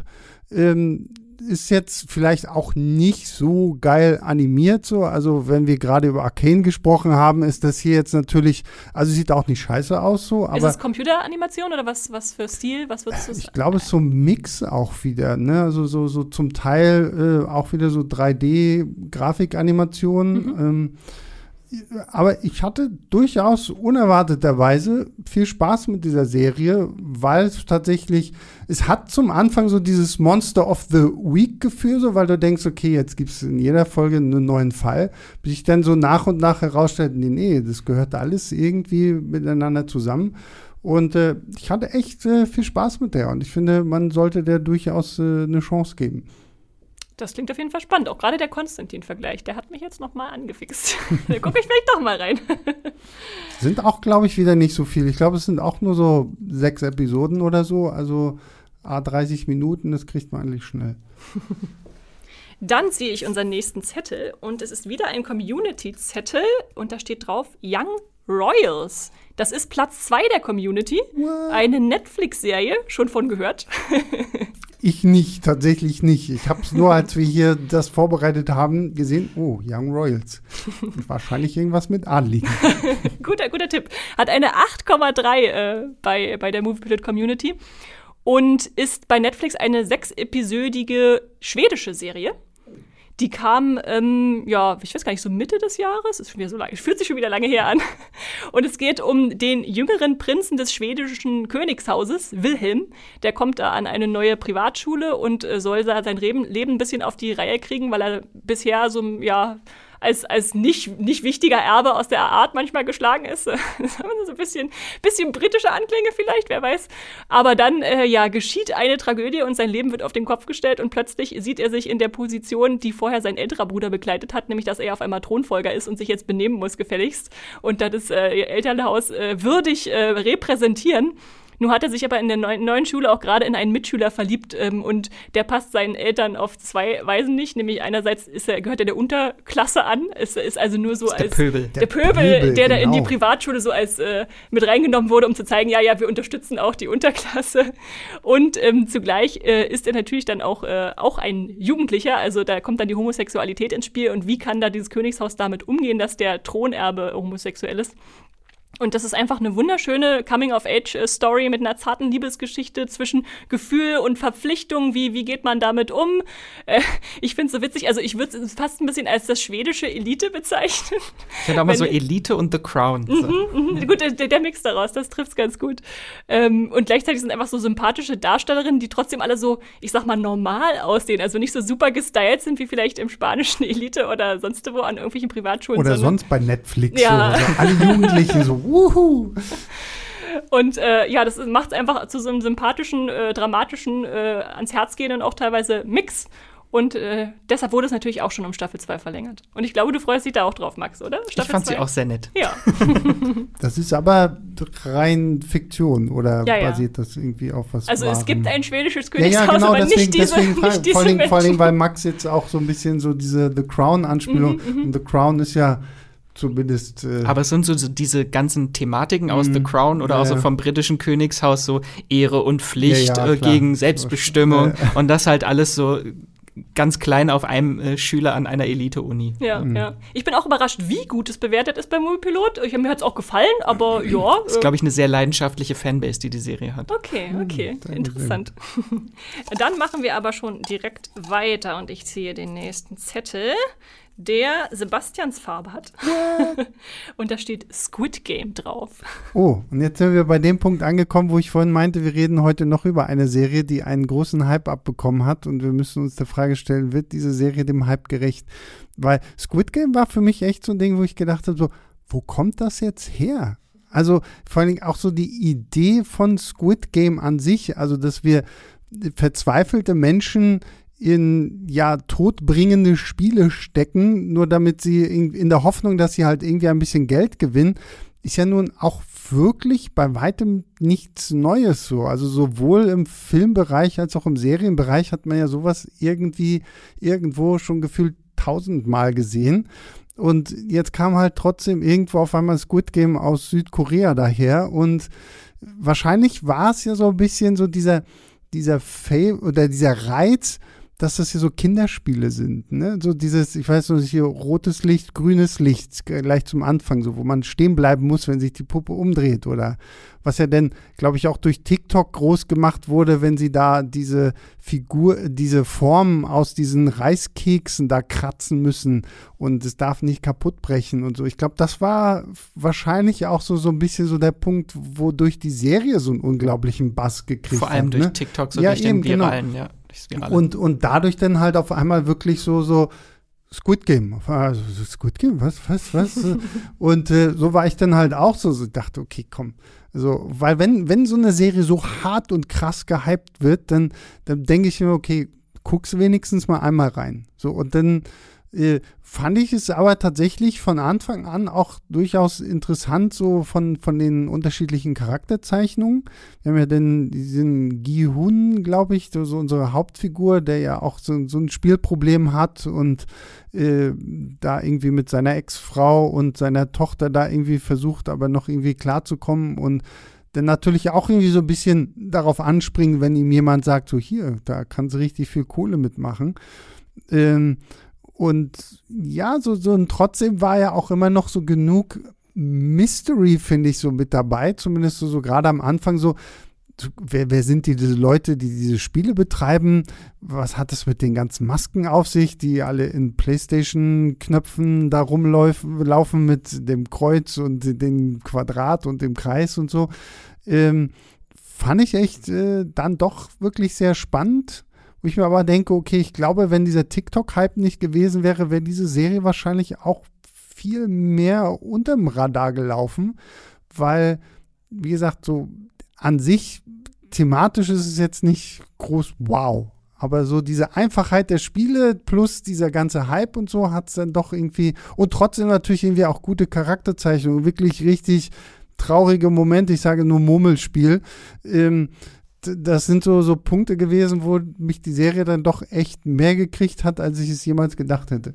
Wir haben da auch einen ganzen Podcast zu, wo du dich nochmal anhören kannst, wenn du willst, äh, was da die politischen und gesellschaftlichen Implikationen sind, die mhm. noch mit drinstecken naja, in so einer klar, zweiten Ebene. Noch, ja. Und gleichzeitig auch der Erfolg, der so einfach so memifizierbar war im Prinzip, also dass sich mhm. das so schnell verbreiten konnte in den sozialen Medien. Memifizierbar, also, das finde ich ein toll, das ist ein geiles Wort, Esther. Nee, wirklich, finde ich super.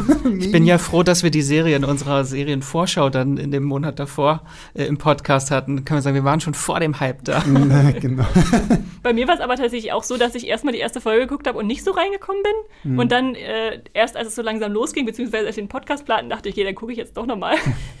Und da hat sich dann doch mal gelohnt. Also da ist es schon ein spannendes ja. Stück äh, Erfolgskultur hier, was net bei Netflix auf einmal so unerwartet auf uns zukam. Ja. ja, vor allem so koreanische Serien scheinen ja auch auf Netflix jetzt langsam so mehr und mehr so einen größeren äh, Bass zu generieren. Ne? Wenn ich jetzt über dieses Hellbound, was ja dann unmittelbar danach irgendwie kam, so, okay, Max verdreht, ich hab's nicht gesehen, ich hab's nicht gesehen. Das ist so furchtbar, oder? Ich fand's nicht so toll, aber ich fand zwei andere südkoreanische Serien richtig, richtig gut dieses Jahr auf Netflix. Ja. Noch besser als Squid Game. Äh, einmal Move to Heaven, da geht's um einen autistischen äh, Jungen, der mit seinem Vater gemeinsam so eine wie so eine Tatortreiniger sind das, mhm. also die die Hinterlassenschaften von Verstorbenen aufräumen. Okay. Äh, das ist eine unglaublich tolle Serie und sehr emotionale Serie. Und das andere ist DP. Da geht es um äh, junge Soldaten, weil in, den, in Südkorea ja noch die Wehrpflicht herrscht mhm. und dort geht es dann um Missbrauch äh, ja. bei der Grundausbildung und äh, dann geht's, dieser Soldat ist in so einer Spezialeinheit, die Fahnenflüchtige suchen. Uh, ja, und okay. das ist auch schon harter Tobak und richtig gut gemacht. Mhm. Schmuggelst du hier noch andere Serien rein? Sehr gut, Max. Und demnächst, demnächst, kommt ja auch noch das koreanische Remake von Haus des Geldes. Ja, da bin ich auch schon sehr gespannt ja, drauf.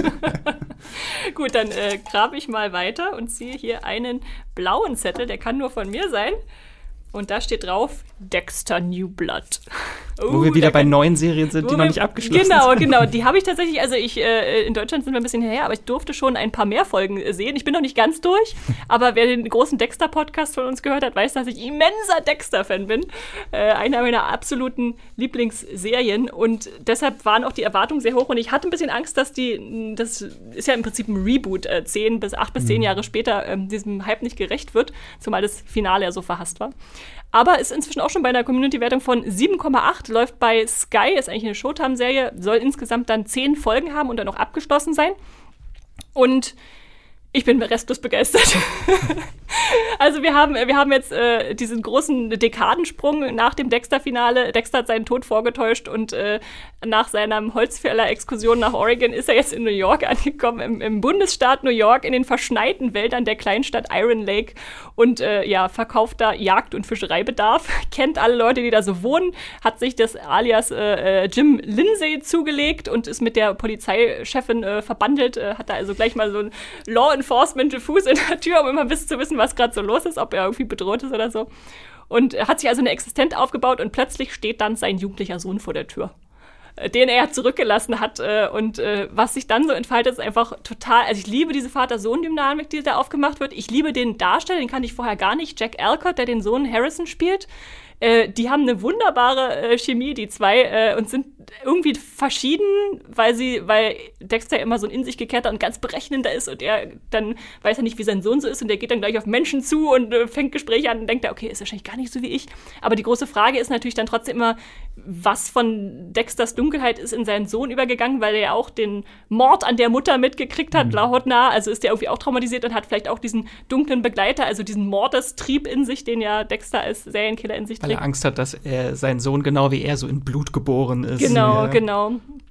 Oh, und das ist gerade die Serie, auf die ich mich jede Woche am allermeisten freue. ich denke, oh, ist eine neue Folge da, muss ich gleich gucken. Äh, kann ich wirklich allen Dexter-Fans äh, äh wärmstens bzw. kältestens ans Herz legen. Später in schöner Weihnacht Weihnachtsstimmung im, im, im, verschneiten Wald mit Hirschen, die da rumspringen, aber nicht lange. und äh, hat einen wunderbaren äh, Bösewicht, äh, Clancy Brown, wer den kennt. Äh, ich, kann, äh, ich fürchte den seit äh, der Serie Karneval. ähm, dann gibt es die quirlige Podcast, äh, Podcasterin, äh, die über Serienkiller berichtet und ihren Podcast Mary Fucking Kill genannt hat. In Anlehnung an das, äh, wen würdest du heiraten? Äh, und so weiter. Genau. und ähm, ja, die taffe Polizistin, die Julia Jones äh, spielt, ist auch äh, klasse. Und ja, dann gibt es noch diverse andere Besucher aus anderen, aus der früheren Dexter-Serie, über die ihr euch freuen könnt. Es ist einfach, es ist für mich so ein idealer Mix aus, wir machen was Neues, wir trauen uns was Neues, mal was anders zu machen, aber wir haben noch genug von der anderen Serie drin, dass wir denken, oh, Michael C. Hall ist wieder so toll und hier der Off-Kommentar äh, aus, aus dem auf, auf, äh, was er besser wieder kommentiert. Ich wünschte jetzt fast, wir würden keinen Podcast machen, sondern ein Video, damit alle da draußen sehen können, wie Esther vor Freude gerade irgendwie so gefühlt zwei Zentimeter über ihrem äh, Stuhl schwebt. Nee, ich finde das echt cool so, weil ähm, gerade wenn man halt auch so, so ein riesen Fan von dieser Serie und ich, ich stehe ja seit dem Akte X Revival, Revivals sehr skeptisch gegenüber, mhm. weil ich bin ein großer Akte X-Fan, aber dieses Revival, wow. Also, so geht's mir mit Prison Break, das hat mich so enttäuscht, ja, diese Staffel da. Und, und das ist halt, finde ich, und ich mochte, ich war damals auch kein so großer Fan von dieser Gilmore Girls Revival-Geschichte, so, ähm, wo ich mir mal denke, so, ist es vielleicht doch einfach ein bisschen Faulheit, weil man sagt so, oh, guck mal hier die Serie und da können wir uns noch ein bisschen was zu ausdenken. Aber jetzt quasi zu, zu hören und ich kann es auch sehen, dass so ein, ein Vollblut-Fan von Dexter und ich fand die Serie auch großartig, äh, jetzt mir tatsächlich sagt, okay, ja, Revival äh, muss man mitnehmen. Mission accomplished, so nach dem Motto, dann äh, finde ich das echt cool so. Also, und ich, ich finde, als ich das gehört habe, dass man quasi so seinen Sohn da mit reinbringt, war ganz cool so. Also, es ist eine, eine schöne Idee, weil sich ja auch durch die Hauptserie ja gut äh, so dahin bewegt hat, dass man diesen Sohn halt in irgendeiner Form, wenn, sie, wenn wir jetzt einen Zeitsprung von zehn Jahren machen, dass sich natürlich anbietet, ihn dann mit seinem Sohn und damit ja dann auch wieder so ein bisschen mit seiner ganzen Vergangenheit zu konfrontieren und so. Das klingt echt gut. Und ich ärgere mich richtig, dass ich mich in unserer Serienvorschau in dem Monat, wo die gestanden ist, so weit aus dem Fenster gelehnt hat mit Spekulationen, worum es gehen könnte in der Serie und voll daneben lag. so ist es manchmal. Aber das ist ja gerade das Schöne auch, dass es noch was Unerwartetes passieren kann und nicht nach Schema X jetzt das äh, hm. Reboot kommt, genau. Und nachdem der Serienschöpfer auch äh, versprochen hat, dass das Ende der Serie die, das Internet in die Luft jagen soll, bin ich sehr vorfreudig und auch zitternd gespannt, was da noch kommen mag. Also, wow, Dexter Newblatt, ja. Dann ziehe ich den nächsten Zettel. Er ist äh, grün, also ein Community-Beitrag und heißt Invincible. Sebastian, was ist denn das? Gut, dass dieser Kelch genau mir äh, zugetragen wird, weil ich glaube ich gefühlt einer der Menschen bin, der mit Invincible überhaupt nichts anfangen kann. ähm, ist eine basierend auf einer Comicreihe von Robert Kirkman, dem äh, The Walking Dead Schöpfer. Äh, geht es um den jungen Mark Grayson, glaube ich, heißt er, der dessen Vater ein Superheld ist. Omni-Man. Der Omni-Man, irgendwie der mächtigste Superheld, äh, gefühlt Superman und alle anderen vereint. Und wir leben halt in einer Welt von, von Superhelden und keine Ahnung was. Und äh, Mark soll jetzt quasi so ein bisschen das Handwerk erlernen und äh, wird halt von seinem Vater auch so ein bisschen in seine Kräfte eingeführt, was er dann also kann und was er nicht kann.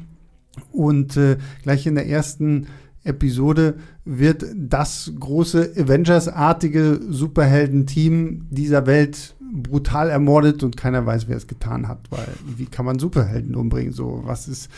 Und, äh, War es nicht die Justice League? Hm? Waren alles an die Justice League Ja, ja, genau, irgendwie so, Avengers, Justice League, so, ja. Und genau, und dann haben wir halt so ein bisschen so, wir als Zuschauer wissen natürlich, wer diese äh, Truppe umgebracht hat, aber alle anderen müssen erst noch dahin kommen. Und ähm, ja, ich war irgendwie nicht so Fan von, muss ich ganz ehrlich sagen. Ich hatte immer so ein bisschen so das Gefühl, diese Serie hat sich für mich persönlich, und ich weiß, die Community gibt, ich schaue auf meinen Zettel 8,1. Ähm, Platz 3, ja. Ja, Platz 3, das ist natürlich äh, schon ordentlich.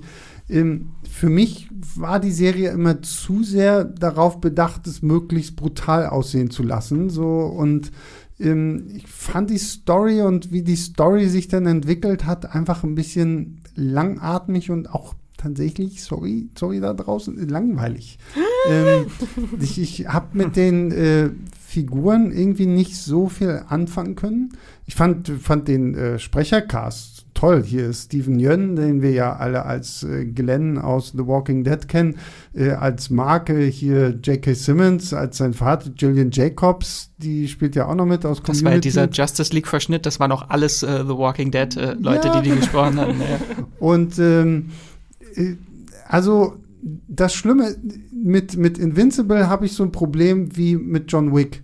In, in, meinem, in meinem Kopf weiß ich, eigentlich müsste ich es wahnsinnig cool finden.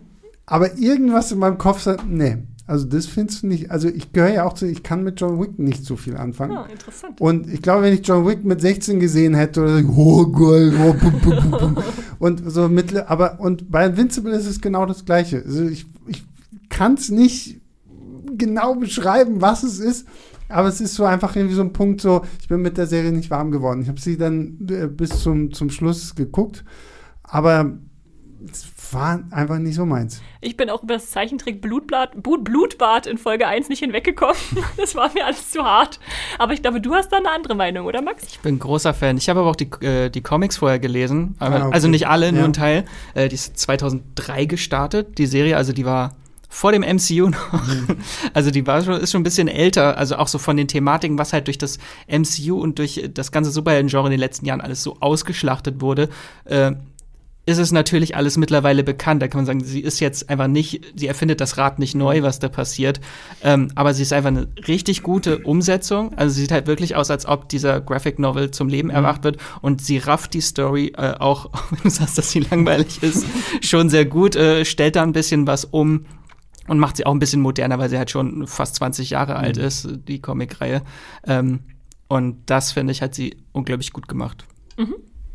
So schön mehrere Meinungen und die Community sagt, auf Platz 3 gehört das. Äh, und ich ziehe den nächsten Zettel. Und zwar ist es eine Apple TV Plus Serie. Oh. Drehe ich einmal. Und ich habe sie reingegeben. Eine 8,2 hat Ted Lasso. Serienumarmung. Ich glaube, wir haben, wir haben schon sehr häufig Ted Lasso in diesem äh, schönen Podcast erwähnt, weil wir die alle so groß feiern. Und äh, wer trotzdem noch nichts davon gehört hat, äh, kann sich von uns belehren lassen. Es ist äh, immer zwei, zwölf Folgen in Staffel 1 und Staffel 2. Dieses Jahr kam Staffel 2 und es ist so die Nice-Core-Serie schlechthin. Also, wenn ihr euch vor allem unangenehm zurückziehen wollt, was das Corona-Jahr so zu bieten hatte, dann guckt euch Ted Lasso an und kriegt gute Laune. Es geht um den American Football Trainer vom College, äh, Ted Lasso, der nach London geht, um den absteigenden Fußballverein des AFC Richmond zu managen. Und der ist eine Frohnatur ohnegleichen. Im realen Leben wäre das vielleicht auf Dauer anstrengend, aber in der Serie ist das wunderbar. Und der erobert dann so nach und nach die Herzen der, der Menschen, auf die er trifft, mit seiner Überdosis an Nettigkeit. Also vom grummeligen äh, Fußballspieler Roy Kent äh, bis zur äh, Rebecca, die eigentlich diesen Fußballverein irgendwie nur von ihrem Mann übernommen hat, der sich aber von ihr scheiden lassen will. Und da will sie ihm so richtig heimzahlen, indem sie so einen richtig schlechten Trainer holt, der eigentlich keine Ahnung hatte. Weil sie einen Footballcoach für den genau. Fußballclub genau. engagiert, ja. Und in der ersten Staffel haben wir so viel so Culture Clash Sachen zwischen Amerikanern und Briten. Und in der zweiten Staffel finde ich es ganz interessant, dass sie dann nochmal einen neuen Dreh finden und sagen, wir haben jetzt äh, sozusagen diese Ausgangssituation ausgekostet, müssen sie aber nicht länger breit treten, sondern äh, können uns auch anderen Dingen widmen und vielleicht auch zeigen, dass die Welt doch nicht ganz so in Ordnung ist, wie man sie sich immer schön reden kann. Da haben wir zum Beispiel dann eine, eine Therapeutin, die dazukommt und diverse Probleme im Teams behandelt und teilweise dann auch an Ted Lasso, der ja immer so fröhlich rumläuft, äh, sagt, bist du wirklich immer so fröhlich? und das ist wirklich schön, wieder dann ja auch so erste Brüche in dieser fröhlichen Fassade sich zeigen und wie spannend die Serie damit umgeht.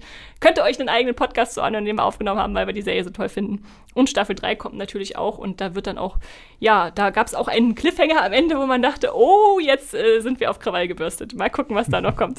Und ich fand das so schön in Staffel 2, dass sie so Konzeptfolgen mit so reingebracht hat. So diese Weihnachtsfolge, so mitten im Sommer kam eine Weihnachtsfolge und es gab einfach nichts Schöneres. Oder diese Rom-Com-Folge, wo sie so alle Rom-Com-Klischees irgendwie komplett ad absurdum führen. Unglaublich toll gesehen. Ja, ja. Also definitiv eine Empfehlung und äh, schaut sie euch an für gute Laune. Haben wir auch einen Podcast zu. Ja. Und damit kommt eine Serie von Max, die du vorstellst von der Community. Und zwar The Billion Dollar Code, eine Netflix-Serie in deutscher Sprache. Oh, oh deutsche Sprache. Das ist, glaube ich, die einzige deutsche Serie, die wir haben, oder? Ja. Ich glaube ja, tatsächlich. hm, ja, kurz rüber gucken. ja. Genau, Platz 5 der Community äh, bei den besten Serien des Jahres mit 7,8. Eine deutsche Miniserie von Netflix. Vier Folgen ist das Ganze nur lang. Einmal ganz kurz, worum es geht. Es ist eine fiktionalisierte Version einer wahren Geschichte über die Entstehung des Programms TerraVision, äh, die uns in die Berliner Hacker-Szene der 90er Jahre ins Gründermilieu des Silicon Valley führt und in einen Gerichtsprozess mündet, bei dem das kleine Berliner äh, Unternehmen Art Com gegen den Megakonzern Google ankämpft der ihre Vision bzw. ihre Idee für das erstaunlich ähnliche Google Earth geklaut und somit eine Patentrechtsverletzung begangen haben soll. Das klingt nach einer typisch deutschen Serie. Patentrechtsverletzung, wir machen da jetzt eine Netflix-Serie zu. Äh, und dazu habe ich noch ein paar Community-Zitate wieder mitgebracht. Sensationell, eine deutsche Serie, die mich von der ersten Sekunde anpackt, hätte ich nicht für möglich gehalten. Das Ganze erinnert natürlich sehr an The Social Network, kann aber ganz gut mithalten. Endlich, endlich bekommt diese Geschichte von TerraVision gehört. Äh, TerraVision war leider seinerzeit weit, weit, weit voraus und wie schon so oft stehlen Konzerne Startups ihre Ideen, weil die eigentlichen Erfinder viel zu naiv sind. Da haben wir noch da soll noch mal einer behaupten, ich hätte pauschal etwas gegen deutsche Filmproduktion. Stimmt nicht. Besser Beweis ist diese Serie, die ich als absolut sehenswert empfehlen kann. Eine tolle, herausragend inszenierte Unterhaltung, die sich bestens zum Bingen eignet. Sehr schön. Das sind doch positive Stimmen. Da könnt ihr euch gerne dran anschließen. Vier Folgen bei Netflix. Jetzt anschauen. Und ich ziehe den nächsten Zettel. Und Max darf gleich weitermachen mit Cobra Kai Staffel 3. Staffel 4 kommt ja erst kurz vor Silvester. Aber Staffel 3 lief schon Anfang des Jahres. Also wir haben ein gutes Cobra Kai-Jahr dieses Jahr. Vor allem, es ist das Cobra Kai-Jahr. Es ging ja am 1. sogar los. Mhm, und mhm. es endet am 31. Ja, mit Cobra Kai. Ja. Also das wird so schön umarmt, umrahmt von Cobra Kai. Bei Moviepilot hat die Serie eine Wertung von 8,1. Wenn ihr noch mehr oder ein bisschen ausführlicher was zu Cobra Kai hören möchtet, haben wir auch schon zwei Folgen dazu gemacht. Äh, einmal Folge 76, da haben wir über die ersten zwei Staffeln gesprochen, warum die Serie so gut ist.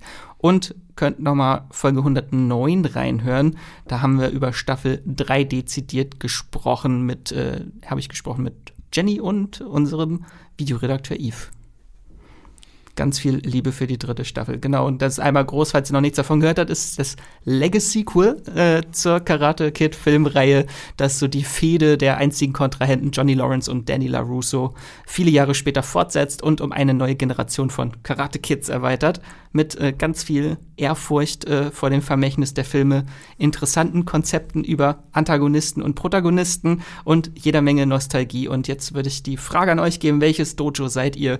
Miyagi-Do, Eagle Fang Karate oder Cobra Kai. Na, Eagle Fang war schon auch irgendwie ziemlich cool, aber Ja, das wäre mein Dojo jetzt. Natürlich Miyagi-Do, also seit Anfang Geh mal Bonsai schneiden. ja, genau, wax on, wax off, ne? ähm, nee, also ich bin großer Fan der, der Filme, also ich mochte allein den ersten Film, kann ich rauf und runter gucken, ich finde den so toll. Und äh, das war auch so ein Punkt, wo ich dachte, eine Serie, aber das lief ja zum Anfang nur auf YouTube Premium oder irgendwie so, bevor es dann ja rüber zu Netflix gegangen ist.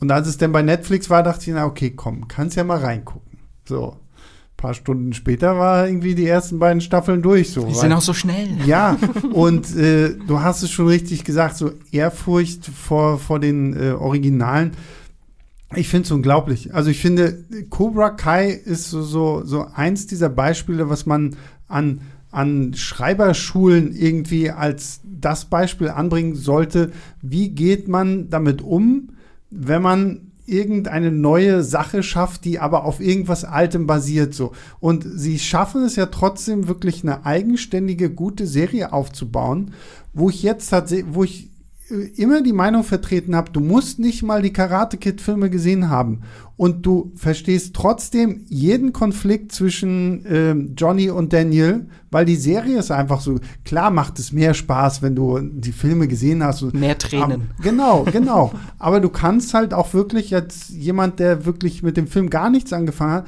kommst du so toll in diese, in diese Welt rein und Natürlich gibt es viele, die sagen so, ja, ja, das haben wir alles How I Met Your Mother zu verdanken, weil ein Barney Stinson ja immer erzählt hat, dass der wahre Held von Karate Kid ja nicht der doofe Daniel LaRusso, sondern der, der blonde Johnny Lawrence gewesen ist und so. ähm, aber was du auch gesagt hast, ist, Max, so, dass man hier halt wirklich dieses Konzept von Gut und Böse wirklich äh, umstellt und gerade auch Johnnys Geschichte, dieser ganzen Geschichte mal wirklich, ähm, Johnnys Seite der Geschichte, so, äh, mal wirklich äh, offenlegt und auch zeigt, was da so draus geworden ist und und unglaublich. Also wirklich tolle, tolle Serie. Ich bin jetzt schon wahnsinnig heiß auf äh, Staffel 4. Der Trailer sah schon sehr, sehr toll aus. Ich bin echt wahnsinnig gespannt. Bin ich auch sehr gespannt, was sich, ob sich da irgendwas verändert, weil Staffel 4 ist ja die erste, die dann auch wirklich für Netflix produziert mhm. wurde. Die dritte Staffel war ja noch damals für YouTube Premium produziert, die sie dann einfach so in den Giftschrank gepackt haben, ja. bis Netflix sie dann irgendwann gekauft hat. Und jetzt ist es wirklich eine Netflix-Serie. Ja, bin ja. sehr gespannt. Also, Mindestens noch zehn Staffeln. ich bin auch erst dieses Jahr drauf aufgesprungen, weil ich nie so besondere Kindheitsgefühle mit Karate Kid verbunden habe. Mhm. Hab dann aber alle Filme nochmal geguckt vorher, um vorbereitet zu sein, weil ich dachte, okay, ich muss jetzt doch mal auf diesen Hype aufspringen. Und hab's nicht bereut. Ich, ich feiere die auch total. Und wie viele Staffeln wird es dauern, bis Hilary Swank kommt? Ich wollte es gerade sagen. Ich will auf jeden Fall, dass Hilary Swank als äh, in, aus Karate Kid 4 irgendwie noch vorbeikommt und uns auch äh, tanzende Zen-Mönche bringt. ähm, ja, sehr cool. Wir werden es hoffentlich herausfinden. Und ich ziehe den nächsten Zettel. Und da steht drauf WandaVision bei Disney Plus. Eine Marvel-Serie haben wir hier drin. Stellvertretend. Ja. Stellvertretend. nee, für mich tatsächlich die eine Marvel-Serie. Also im Augenblick äh, läuft ja gerade noch, zumindest während wir aufzeichnen, äh, noch Hawkeye. Die gerade ein guter äh, Runner-up ist für, für WandaVision, weil ich tatsächlich sehr begeistert bin von Hawkeye. ähm, aber weil wir haben es ja vorhin schon gesagt, äh, dass quasi 2021 uns Marvel das erste Mal für zu Hause geliefert hat mit den ganzen Marvel-Serien. Und äh, WandaVision, mit WandaVision zu starten, war natürlich auch ein mutiger Schachzug und wahrscheinlich irgendwo auch so ein bisschen so ein Risiko, weil wir natürlich in dieser Serie haben wir einmal die Geschichte von äh, Wanda Maximoff nach den ganzen Ereignissen aus, äh, aus Endgame und auf einmal lebt sie halt mit, mit äh, Vision zusammen und alle Marvel-Leute da draußen wissen, Moment, äh, Vision, der wurde doch kaputt gemacht. äh, und hier gibt es ihn jetzt auf einmal wieder, aber auch in einem merkwürdigen Szenario mit alten Sitcoms und das ist, die ersten zwei Folgen sind auch noch im 4 zu 3 und in Schwarz-Weiß und dann auf einmal ändert sich das und es kommt Farbe hinzu und äh, die, wie diese Welt sich aufbaut. Ähm, ich fand's toll. Also ich muss erst mal sagen, allein dieses ganze Spielen mit den unterschiedlichen äh, Sitcom-Genres so ist fantastisch. Also da war Marvel wirklich sehr, sehr kreativ, bis sie mir dann im Finale tatsächlich wieder ein bisschen zu sehr Marvel wurden, inklusive Skybeam und hast du nicht gesehen. Ähm, aber so einfach dass also auch ähm, Paul Bettany und Elizabeth Olsen, so diese Chemie, die sie auch zusammen haben, so also, in allen Jahrzehnten. Ja, also und, und, wirklich auch sehr, sehr schön gemacht und auch liebevoll so diese ganzen äh, Sitcom-Tropes irgendwie mit eingebunden, aber dann trotzdem immer noch so diesen, diesen Mystery-Vibe dazu zu haben, so, irgendwas stimmt hier nicht, was ist das hier? Und das war ja auch so die Serie, wo ähm, sowohl ich als auch äh, mein guter Freund und Kollege Yves vom Moviepilot sehr happy waren, dass Disney Plus gesagt hat, wir hauen das nicht sofort raus, sondern Woche für Woche. Es hat natürlich wunderbar dazu angeregt, sich Theorien aufzubauen und oh, hier hast du dieses Hexagon gesehen. So, hm, was könnte das bedeuten? Und Die so. Kakerlake. Ja, und so, der Hubschrauber und was ist mit dem Bienenzüchter geworden? Und, und so. Und, ähm, da finde ich, waren sie echt sehr, sehr cool. Und so sehr ich auch zum Beispiel Loki mag, ist WandaVision für mich immer noch so die Serie, die wirklich so ein krass neues Konzept einfach auch umarmt hat und wirklich so was fürs Auge geliefert hat, wo ich mir echt denke, wird auf jeden Fall irgendwann nochmal gebinged und dann so wirklich am Stück. Ganz, ganz toll. Und es wirklich, die hat sowas geschaffen, was es halt jetzt so im Streamgestöber oder im Seriengestöber hat, was kaum noch gibt, dass du wirklich eine Serie findest, wo wirklich kollektiv wirklich viele Leute Woche für Woche mhm. mitfiebern. Und ich glaube, es gab dieses Jahr keine so große Serienobsession für mich wie WandaVision, wo ja, ich wirklich ja. nächtelang Reddit-Foren durchforstet habe und mir alles durchgelesen habe. Ich hatte, ich habe mich so ein bisschen an meine Lost-Zeiten zurückerinnert, wo man irgendwie nach jeder Episode durchs Internet geforscht ist, so, hm, was könnte dies bedeuten? Bedeuten? Was könnte das bedeuten? Und das ist was, was finde ich selbst Loki nicht ganz so geschafft. Ich mag Loki auch sehr, sehr gerne. Ähm, aber da war dieses krasse Konzept aus WandaVision nicht so da. Deswegen ein sehr, sehr toller Start für Marvel Phase 4 mit WandaVision tatsächlich. Auf jeden Fall. Ich glaube, da gehen wir mit. Das war die beste Marvel-MCU-Serie äh, ja. dieses Jahr und äh, da muss man nicht dran rütteln. Dann ziehe ich unseren drittletzten Zettel und schaue da drauf. Es ist ein blauer, das heißt, der gehört mir. und da steht drauf Heels. Das ist eine Serie, die bei Stars Play lief, also wahrscheinlich sehr, sehr weit unter dem Radar der meisten äh, Serienschauer. Äh, könnt ihr also im, bei Amazon zum Beispiel im Channel äh, dazu abonnieren. Und es äh, hat aktuell eine Community-Wertung von 7,3, acht Episoden. Und ich mag diese Serie so, weil es im Jahr dann doch immer wieder Serien gibt, die mich überraschen. Wo ich denke, ich schau mal rein, mal gucken, was das ist. Äh, irgendwie ein paar Stars spielen mit. Und dann bin ich so überrascht und überrollt worden, dass, dass mir das gefällt, was ich da sehe. Weil es ist immerhin ein Sportler-Drama über Wrestler. Oh. Also, also nicht unbedingt das, wo ich sage, das ist so meine erste Anlaufstelle, wenn es um Serien geht, Sportlerdramen aus den USA. Und trotzdem hat die mich dann so vereinnahmt, dass ich da Woche für Woche immer wieder sehr, sehr gern reingeschaut habe. Ähm, es geht um zwei Brüder, die Wrestler aus Familientradition sind. Die Spades, äh, Jack Spade, gespielt von Stephen Amell, den wir alle als Arrow kennen, oder äh, genau, und der, der jüngere Bruder heißt Ace Spade, äh, Alexander Ludwig, zum Beispiel aus Vikings bekannt. Und der eine, der ist so der Planer, der überlegte Familienmensch, der irgendwie dieses Familienunternehmen am Laufen halten will, der spielt im Ring äh, den Heel, also den Bösewicht. Es gibt ja immer Rollen. Und dann haben wir Ace, der eigentlich der Hitzkopf und Unruhestifter ist, der spielt im Ring so den das äh, Face, also den, den Guten, den Helden, der da auftritt. Und wie die dann auch so außerhalb des Rings auseinanderprallen, aufeinanderprallen als Familie, aber gleichzeitig versuchen, das Unternehmen zu halten nach dem Selbstmord des Vaters und irgendwie unterschiedliche Ambitionen und Vorstellungen vom Sport haben. Der eine will unbedingt berühmt sein und geht dann da eher in die Richtung, Hauptsache, ich komme komm irgendwie groß raus. Und der andere sagt, wir müssen irgendwie die Leute hier zu uns in diese Kleinstadt holen und nicht in die großen Rings da irgendwo außerhalb. Das war für mich ein unglaublich spannender Einblick in diese Sportwelt, die mir davor gar nicht so bekannt war äh, in den Kampf um Publikum und vor allem aber auch natürlich auch in die Familien und die charaktergetriebenen äh, dramatischen Entwicklungen, die sich da bahnbrechen. Also das war für mich eine total runde, schöne Sache, die ich so nicht erwartet hatte und die ich deshalb unbedingt weiterempfehlen will. Ähm, der Serienschöpfer Michael Weldron, der hat dieses Jahr noch eine Serie gemacht namens Loki. Und äh, das äh, ist also das ist der kleine Bruder, sage ich mal, des MCU, aber ganz, ganz was anderes. Und äh, ich bin auch sehr froh, dass Staffel 2 auf jeden Fall kommen wird und es weitergeht, denn ich will einfach wissen, wie es mit diesen Brüdern äh, vonstatten geht. Da, da kommen auch eine Entwicklung dazu, die ich nicht erwartet hatte am Anfang. Und äh, ja, kann ich empfehlen. Habt ihr da mal reingeguckt oder von gehört zumindest schon? Heute, das, jetzt in diesem Augenblick das erste Mal. Ich habe damals den Seriencheck dazu geschrieben. Uh. ich finde sie auch sehr toll. Äh, am Anfang der Serie dachte ich noch, ja, das ist mir ein bisschen zu sehr das Bild auf die Men Männer in der Mhm, Serie mhm. und die Frauen waren wirklich so Randfiguren, aber das weicht sich so in der zweiten Hälfte wirklich Mhm. auf und äh, da werden wirklich auch die Frauen im Leben der Ace-Familie Ja, dann mit groß thematisiert. Das stimmt. Und auch so das Bild von Frauen im Wrestling, das wird ja auch noch mit. Und das ist schön, dass man ja anknüpft an einen Punkt, wie wahrscheinlich das Ist-Bild eher ist und dann da versucht, an einen Punkt zu kommen, wie es sein könnte oder wie man damit umgehen sollte. Ja. Auf jeden Fall eine Empfehlung. Heels by Stars Play. Ich ziehe den vorletzten Zettel. Max, es ist Pose Staffel 3. Woo, Live, Work, Pose.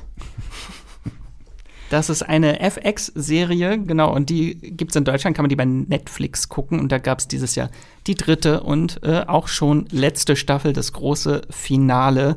Die Serie hat beim Moviepilot bei der Community eine 8,1. Also eine richtig gute Serie. Und dann gab es jetzt acht abschließende Folgen, die während der Pandemie gedreht wurden. Ähm, falls ihr noch ein bisschen mehr zu Pose hören wollt, ich habe mal geguckt, wir haben eine Pose-Folge, das ist Folge 4. Lange, lange ist es her. Da habe ich mit äh, Matthias und Andrea über Pose und Queer Eye gesprochen. Äh, und einmal ganz grob zusammengefasst, die Serie, es geht um, äh, ist eine Geschichte von einer Gruppe von Transpersonen of Color und ihrer Wahlfamilie im New York der 80er Jahre vor dem Hintergrund der Ballroom Culture. So, das ist so ganz grob gefasst. Und in der dritten Staffel macht die Serie einen Zeitsprung ins Jahr 1994 und thematisiert dort so die völlig veränderte Ballroom-Culture, die AIDS-Krise und ihren Einfluss auf das Leben der Menschen der LGBTQ-Plus-Community zu der Zeit. Und äh, Staffel 3 ist wirklich ein ganz berührender Abschied von den einzelnen Charakteren in der Serie, von diesen ganzen, das ist wirklich so eine Wahlfamilie, das House of Evangelista, was sie da gegründet haben. Äh, und die Serie ist dabei teilweise schon ein bisschen märchenhafter, so ein Was wäre wenn Blick auf die Realität und so mit mehr Fokus auf Freude und Hoffnung am Ende als das Leid, was eigentlich die Realität gewesen wäre. Ist aber auch eine Netflix-Serie, die ihr Ende planen durfte, oder? Die wussten vorher, dass die dritte die finale Staffel ist? Genau. Sehr schön, dann konnte das Das ist also. ja immer gut. Ja, ne? wird man nicht in der Luft hängen ja, gelassen. ja, ja, ja, absolut. Dann widme ich mich dem allerletzten Zettel. Hm, was könnte das nur sein? Sebastian fragt frage sich mich- natürlich ich schon, was mich, es was sein könnte. es? Es ist natürlich Midnight Mass bei Netflix mit einer 6,8 bei Moviepilot, aber äh, der einzigen Horrorserie, wenn ich das richtig sehe, heute. Mhm. Ja, Und ja. jetzt darfst du predigen. Genau, ich predige jetzt. Erstmal muss ich tatsächlich predigen, dass ich durchaus verstehen kann, warum so eine geringe Wertung, 6,8, ähm, Gleichzeitig tue ich mich bei Midnight Mass so ein bisschen schwer, es als Horrorserie zu bezeichnen. Mhm. Aber wir fangen mal ganz vorne an. Mike Flanagan hat ja sich einen Namen gemacht, jetzt vor allen Dingen durch ähm, seine beiden Netflix-Serien äh, Spuk in Hill House und Spuk in Bly Manor. Äh, Zwischendurch hat er dann auch noch Dr. Sleep gemacht, diesen Film mit ähm, Ewan McGregor, die Fortsetzung zu Shining. Ganz, ganz davor hat er Oculus gemacht mit Karen Gillan, den ich tatsächlich echt ziemlich gut finde. Und wenn man sich Oculus anguckt, merkt man so ein bisschen, was später dann in äh, Spuk in Hill House tatsächlich irgendwie auch von ihm noch so in Serie gemacht wurde. Und äh, Midnight Mass ist halt noch mal wieder was ganz anderes. So. Also ich habe nur gehört, Mike Flanagan, habe gesehen, seine Frau spielt ja auch wieder mit, die ja in jeder seiner Serien mittlerweile mitspielt. Und ähm, dachte, ja, kann ja nicht schlimm werden. So. Und ich war erst ein bisschen irritiert, weil wir sind auf einer kleinen Insel, so eine kleine Dorfgemeinschaft und ähm, ein neuer Pfarrer kommt an und sie vermissen alle ihren alten Monsignore und denken sich, hm, ja, okay, gut, dem geht's wohl nicht so gut, der ist irgendwo auf dem Festland und im Krankenhaus und deswegen hat man uns diesen neuen Pfarrer geschickt und äh, der versucht sich dann da natürlich irgendwie in dieser eingeschworenen Gemeinschaft so ein bisschen zu etablieren und ja, auf einmal passieren merkwürdige Dinge, es landen auf einmal irgendwie viele tote Katzen oder waren es Fische irgendwie am Strand und ähm, auf einmal geht ein junges Mädchen, die jahrelang querschnittsgelähmt war, kann auf einmal wieder gehen und es passieren wunderliche Dinge und Wunder auf dieser kleinen Insel und irgendwie scheint alles mit diesem Pfarrer, Pastor, wie auch immer zu tun zu haben. Und wie gesagt, ich finde, so in den ersten paar Folgen hat man so ein bisschen diesen Horroraspekt noch da, weil man sieht ja dann auch so eine irgendwas im Dunkeln, so, ich will jetzt nicht weiter drauf eingehen. aber der Hauptfokus liegt ja, finde ich, für mich schon mehr wirklich auch wieder das, was Mike Flanagan eigentlich immer ganz gut macht, so auf diesen äh, Geschichten der Menschen. Und, und hier jetzt haben wir natürlich noch mal viel mehr so dieses ganze Thema der Religion und das artet halt manchmal, und deswegen sage ich auch, ich verstehe durchaus, wenn man sagt 6,8, es artet halt manchmal sehr in extrem langen Monologen aus, wo du dir denkst so, da dachte ich auch erst, liegt das an der Pandemie? Die haben ja in der Pandemie gedreht, ja. die Serie, dass sie einfach nur ja. Leute auf die Insel gekarrt haben und sagen, macht mal. nur zwei Leute und ihr redet genau, jetzt mal genau. zehn Minuten ja, am ja, Stück. Ja, so. und, und manche dieser Dialoge, ich weiß, ich weiß, es gibt einen Dialog, wo es irgendwie darum geht, so, was glaubst du passiert nach dem Tod? Den fand ich so ein bisschen, manchmal ein bisschen anstrengend es gibt aber zum Beispiel einen, den finde ich großartig. Wir haben auf dieser Insel ja auch von dem großartigen, ich glaube, ich hoffe, ich spreche seinen Namen richtig aus, Raoul Kuli, der ja auch bei iZombie mitgespielt hat. Ähm, er spielt einen muslimischen Sheriff, der halt hier in dieser sehr katholisch angehauchten Community bei den einen oder anderen natürlich nicht so gut ankommt.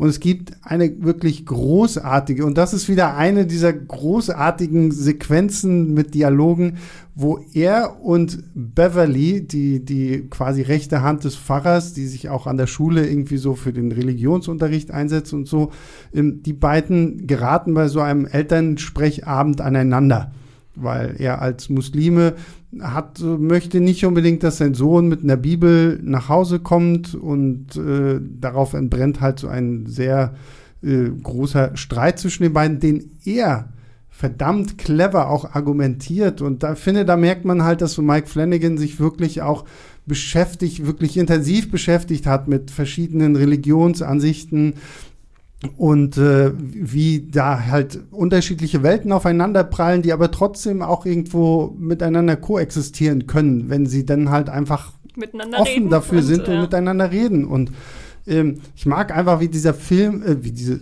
ich sag schon Film, weil es fühlt sich, fühlt ein bisschen an wie so ein Film, an, ja. wie, wie diese Serie so diese einzelnen Figuren wirklich auch dekonstruiert. Auch dieser Pfarrer, der eigentlich nur Gutes tun möchte, wie er so ein bisschen korrumpiert wird, auch gerade von dieser Beverly und auch von den anderen Sachen, die ich jetzt hier nicht so spoilern möchte.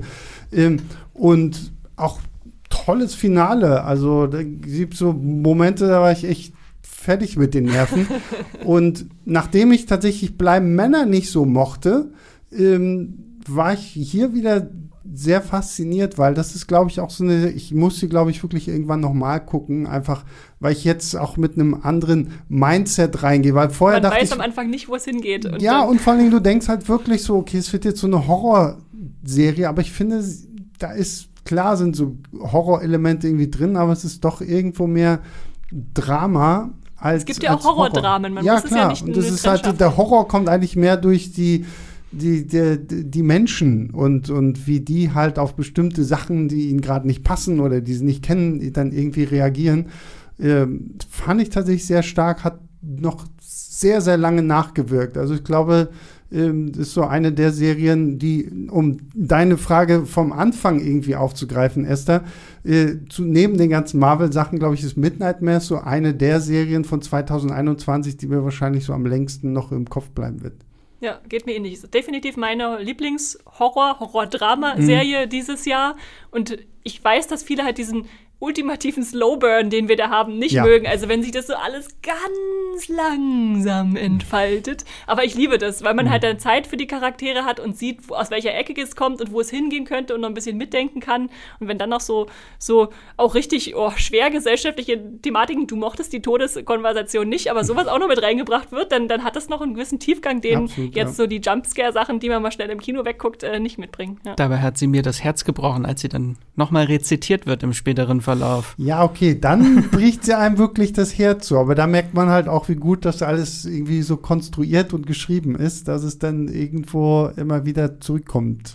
Ja. Aber es ist so witzig, über diese Serie zu sprechen, ohne drüber zu sprechen, worum es eigentlich geht. Das hatten wir schon mal im Podcast, ja. wo wir so einen kurzen Check zur Serie gemacht haben. Aber wir wollen einfach nicht spoilern, weil ihr das selber erleben müsst. mit welchen Filmen und Serien würdest du es vergleichen? Nee, das sage ich jetzt lieber nicht. ja, ja, also ist auch wirklich schwierig und ähm, vor allem das Lustige ist halt, wie die Serie auch so mit deinen Erwartungen spielt. Und ich glaube natürlich ist auch dieser Twist so ein bisschen das, wo, wo Leute dann wahrscheinlich sagen so, Hm, Naja, so, das wollte ich jetzt irgendwie nicht so. Aber der ist so gar nicht so das Große. Also es ist jetzt Nee, nicht so eine genau. Serie, die auf einem Twist aufbaut, ja. weil den habe ich so nach zwei Folgen, glaube ich, schon kommen sehen. Hm, Ja. Aber dazu nicht so viel. Genau, Dazu dazu rede nicht ich so nicht, viel. dazu Genau, nicht so guckt viel. ihr einfach. Trotzdem ist es am Ende einfach eine runde Sache, Ja. die sich wirklich äh, dann einbrennt ins Und ich bin Gedächtnis. jetzt schon sehr gespannt. Mike Flanagan hat ja angekündigt, er wird demnächst äh, The Fall of äh, House of Usher. Usher machen von Edgar Allan Poe. Wieder gefüllt mit allen Leuten, die er sowieso schon in seinen Serien hat, plus Mark Hamill. Mhm. Aber erstmal kommt, glaube ich, noch The Midnight Club oder irgendwas mit Midnight war doch noch. äh, Genau, das ist diese äh, Jugendhorrorserie, die noch kommt. Und noch irgendwie Something is Killing the Children, da steckt er auch noch mit drin. Also, Also, der Mike hat sehr, sehr viele. Flanagan-Fans, ja, die kommen auf ihre Kosten auf jeden Fall Ja. jetzt noch. Der ist jetzt groß dabei und das freut uns sehr. Wollt ihr noch was abschließend loswerden? Wir sind jetzt nämlich am Ende. Äh, etwas mitgeben unseren Serienzuschauenden äh, für dieses Jahr, für nächstes Jahr. Gute Wünsche, gute Nerven zum Durchhalten. Es werden immer mehr Serien. Ich, ich finde, alle, alle diese Streaming-Dienste sollten sich gemeinsam mal dazu entscheiden und sagen, okay, wir produzieren jetzt ein Jahr nichts. Dann können wir aufholen. Dann können wir mal alle, können alle mal so ein bisschen aufholen, weil das ist immer so mein Problem. Ich weiß jetzt schon, okay, also Witcher muss ich jetzt direkt dann gucken, Cobra Kai muss sofort geguckt werden, aber so, so, mir fehlt immer so ein bisschen, deswegen finde ich es ganz schön, dass ich jetzt hier bei euch in diesem Podcast gesessen habe, weil mir dann denke, okay, gut, da sind hier noch ein paar viele Serientipps, die ich mir merken muss, aber ich habe immer das Gefühl, so, wenn ich gucke bei, auf, bei Netflix und, und Amazon so, so täglich neue Filme und Serien, so, so. Ich bräuchte so einen Klon von mir, der einfach nur noch zu Hause sitzt und Serien guckt und mir danach sagt, welche davon gut ist und welche nicht. Das ist wirklich so ein einfaches, so ein Überangebot und so kleine Serienperlen sind wirklich immer schwerer zu entdecken. Ja, weil die ganze Aufmerksamkeit dann immer nur auf den großen Netflix-Hit sind Mhm. ist und die haben auch meistens nur so eine Halbwertszeit von zwei Wochen und dann spricht keiner Ja, mehr drüber. genau, also es ja. fehlt wirklich so ein langer Serienhype, wo lange Leute drüber sprechen. Also sowas wie Game of Thrones, weiß ich nicht, ob es das nochmal geben wird. Ja, also ich WandaVision kam vielleicht daran. Ich, ja, aber ich, also ich hoffe tatsächlich auch, dass mal, weil ich meine, so gefühlt hatte so jedes Jahrzehnt irgendwie so seinen großen Serienhype. So, das war früher natürlich vielleicht noch einfacher, weil du halt auch nicht so viele hattest. Aber jetzt ist es natürlich echt ein bisschen schwer, unter diesem ganzen Wust an Serien wirklich irgendwie so die Serie zu finden, wo die vor allen Dingen auch wirklich so alle anspricht, so, wo du, wo jeder sich auch irgendwo in irgendeiner Figur dann wiederfindet und man gemeinsam brezelt, lacht und weint und keine Ahnung, so Game of Thrones war, glaube ich, wirklich so, dass, egal wie man nun zum Ende steht oder so, aber das versuche ich Leuten immer zu sagen, sagen, ja, Game of Thrones ist scheiße. Nein, Game of Thrones ist nicht scheiße. Game of Thrones hat es geschafft, trotzdem irgendwie über acht äh, Staffeln so die Leute so zusammenzubringen. Und es war irgendwie wie so ein Ereignis. Und du hast Freunde nach Hause eingeladen, so, ach komm, wir gucken jetzt eine neue Episode oder sowas. ne? Und jetzt ist irgendwie so gefühlt, jeder guckt halt seinen Scheiß für sich. Netflix haut das immer schön alles an einem Tag raus und dann entweder du bingst es oder nicht. Aber wenn du es nicht bingst, dann musst du aufpassen, weil hier Spoiler, Instagram, sonst wo. Ich finde es lustig, dass eine Florence Pugh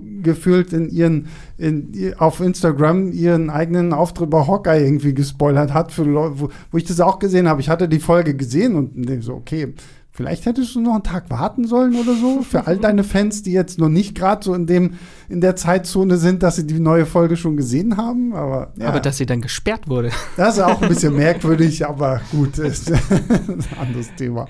Aber deshalb gibt es ja uns, das im Überangebot der Serienlandschaft wir vielleicht auch ein bisschen Überblick bieten, was sich lohnt, gerade jetzt Dafür am sind wir da. Jahresende. Also ich finde, wenn Olaf Scholz zuhört, ich, ich nominiere Max für ein Bundesverdienstkreuz für seine, für seine Dienste im Seriengucken bei was über 300 Staffeln und äh, keine Ahnung was. Ich finde, sowas muss auch mal geehrt werden. ja, das stimmt. Danke, Max, fürs viele Für, Gucken. für deinen Dienst an, Thank you an for der your Mensch- service. Genau. für deinen Dienst an der Menschheit. Danke natürlich auch dir, äh, Sebastian, dass du hier dazugekommen bist und mit uns über Immer Serien wieder geredet gerne, hast. immer wieder gerne. Also wenn ihr irgendwann noch mal über Cobra Kai äh, äh, abspasten wollt, so, dann bin ich ja auch gerne dabei. Es kommt ja auch nächstes Jahr das große Walking Dead-Finale. What? Das ist ein guter Plan, das gefällt mir ja, jetzt schon. Ja. Aber danke natürlich auch an euch da draußen, unsere liebe, lieben HörerInnen, die ihr immer so fleißig äh, uns, uns ja, zuhört, auch anschreibt. Gerne, gerade jetzt nach dem einen Jahr, lasst uns wissen, was sind denn eure besten Listen? Was hat euch besonders gefallen? War vielleicht was dabei, was wir noch gar nicht erwähnt haben, was unbedingt erwähnt werden muss? Dann äh, reichen wir das gerne in der LeserInnen-Post nach in den nächsten Episoden.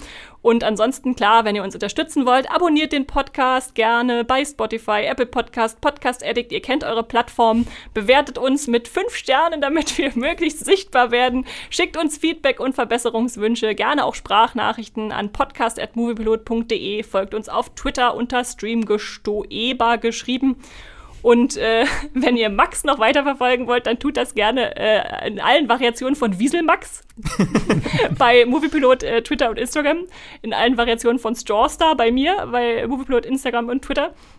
Und dich natürlich, Sebastian, kann man, wir sollen das noch unbedingt nochmal betonen, Leinwandliebe-mäßig lieben. Der, der, gute Tobi, mein Leinwandboss, wird sich sehr freuen, dass wir äh, Leinwandliebe nochmal erwähnen. Genau, ja. Also, wenn ihr nicht nur Serien, sondern auch Kinofilme mögt, dann hört gerne beides. Äh, genau, wir gehören da zusammen. Und ansonsten sage ich, äh, genießt das Jahr, lasst es ausklingen, ein paar frohe Weihnachtsfeiertage und streamt was Schönes. Tschüss. Tschüss. Das war die neue Folge Streamgestöber. Abonniert uns bei Spotify, Apple oder der Podcast-App eures Vertrauens und wir freuen uns ganz besonders über eure Bewertungen. Die Musik wurde aufgenommen und produziert von Tomatenplatten. Feedback und Wünsche gehen an podcast.moviepilot.de. Wie ihr mit eurer Sprachnachricht im Podcast landet, erfahrt ihr in den Show Notes und unter www.moviepilot.de slash podcast.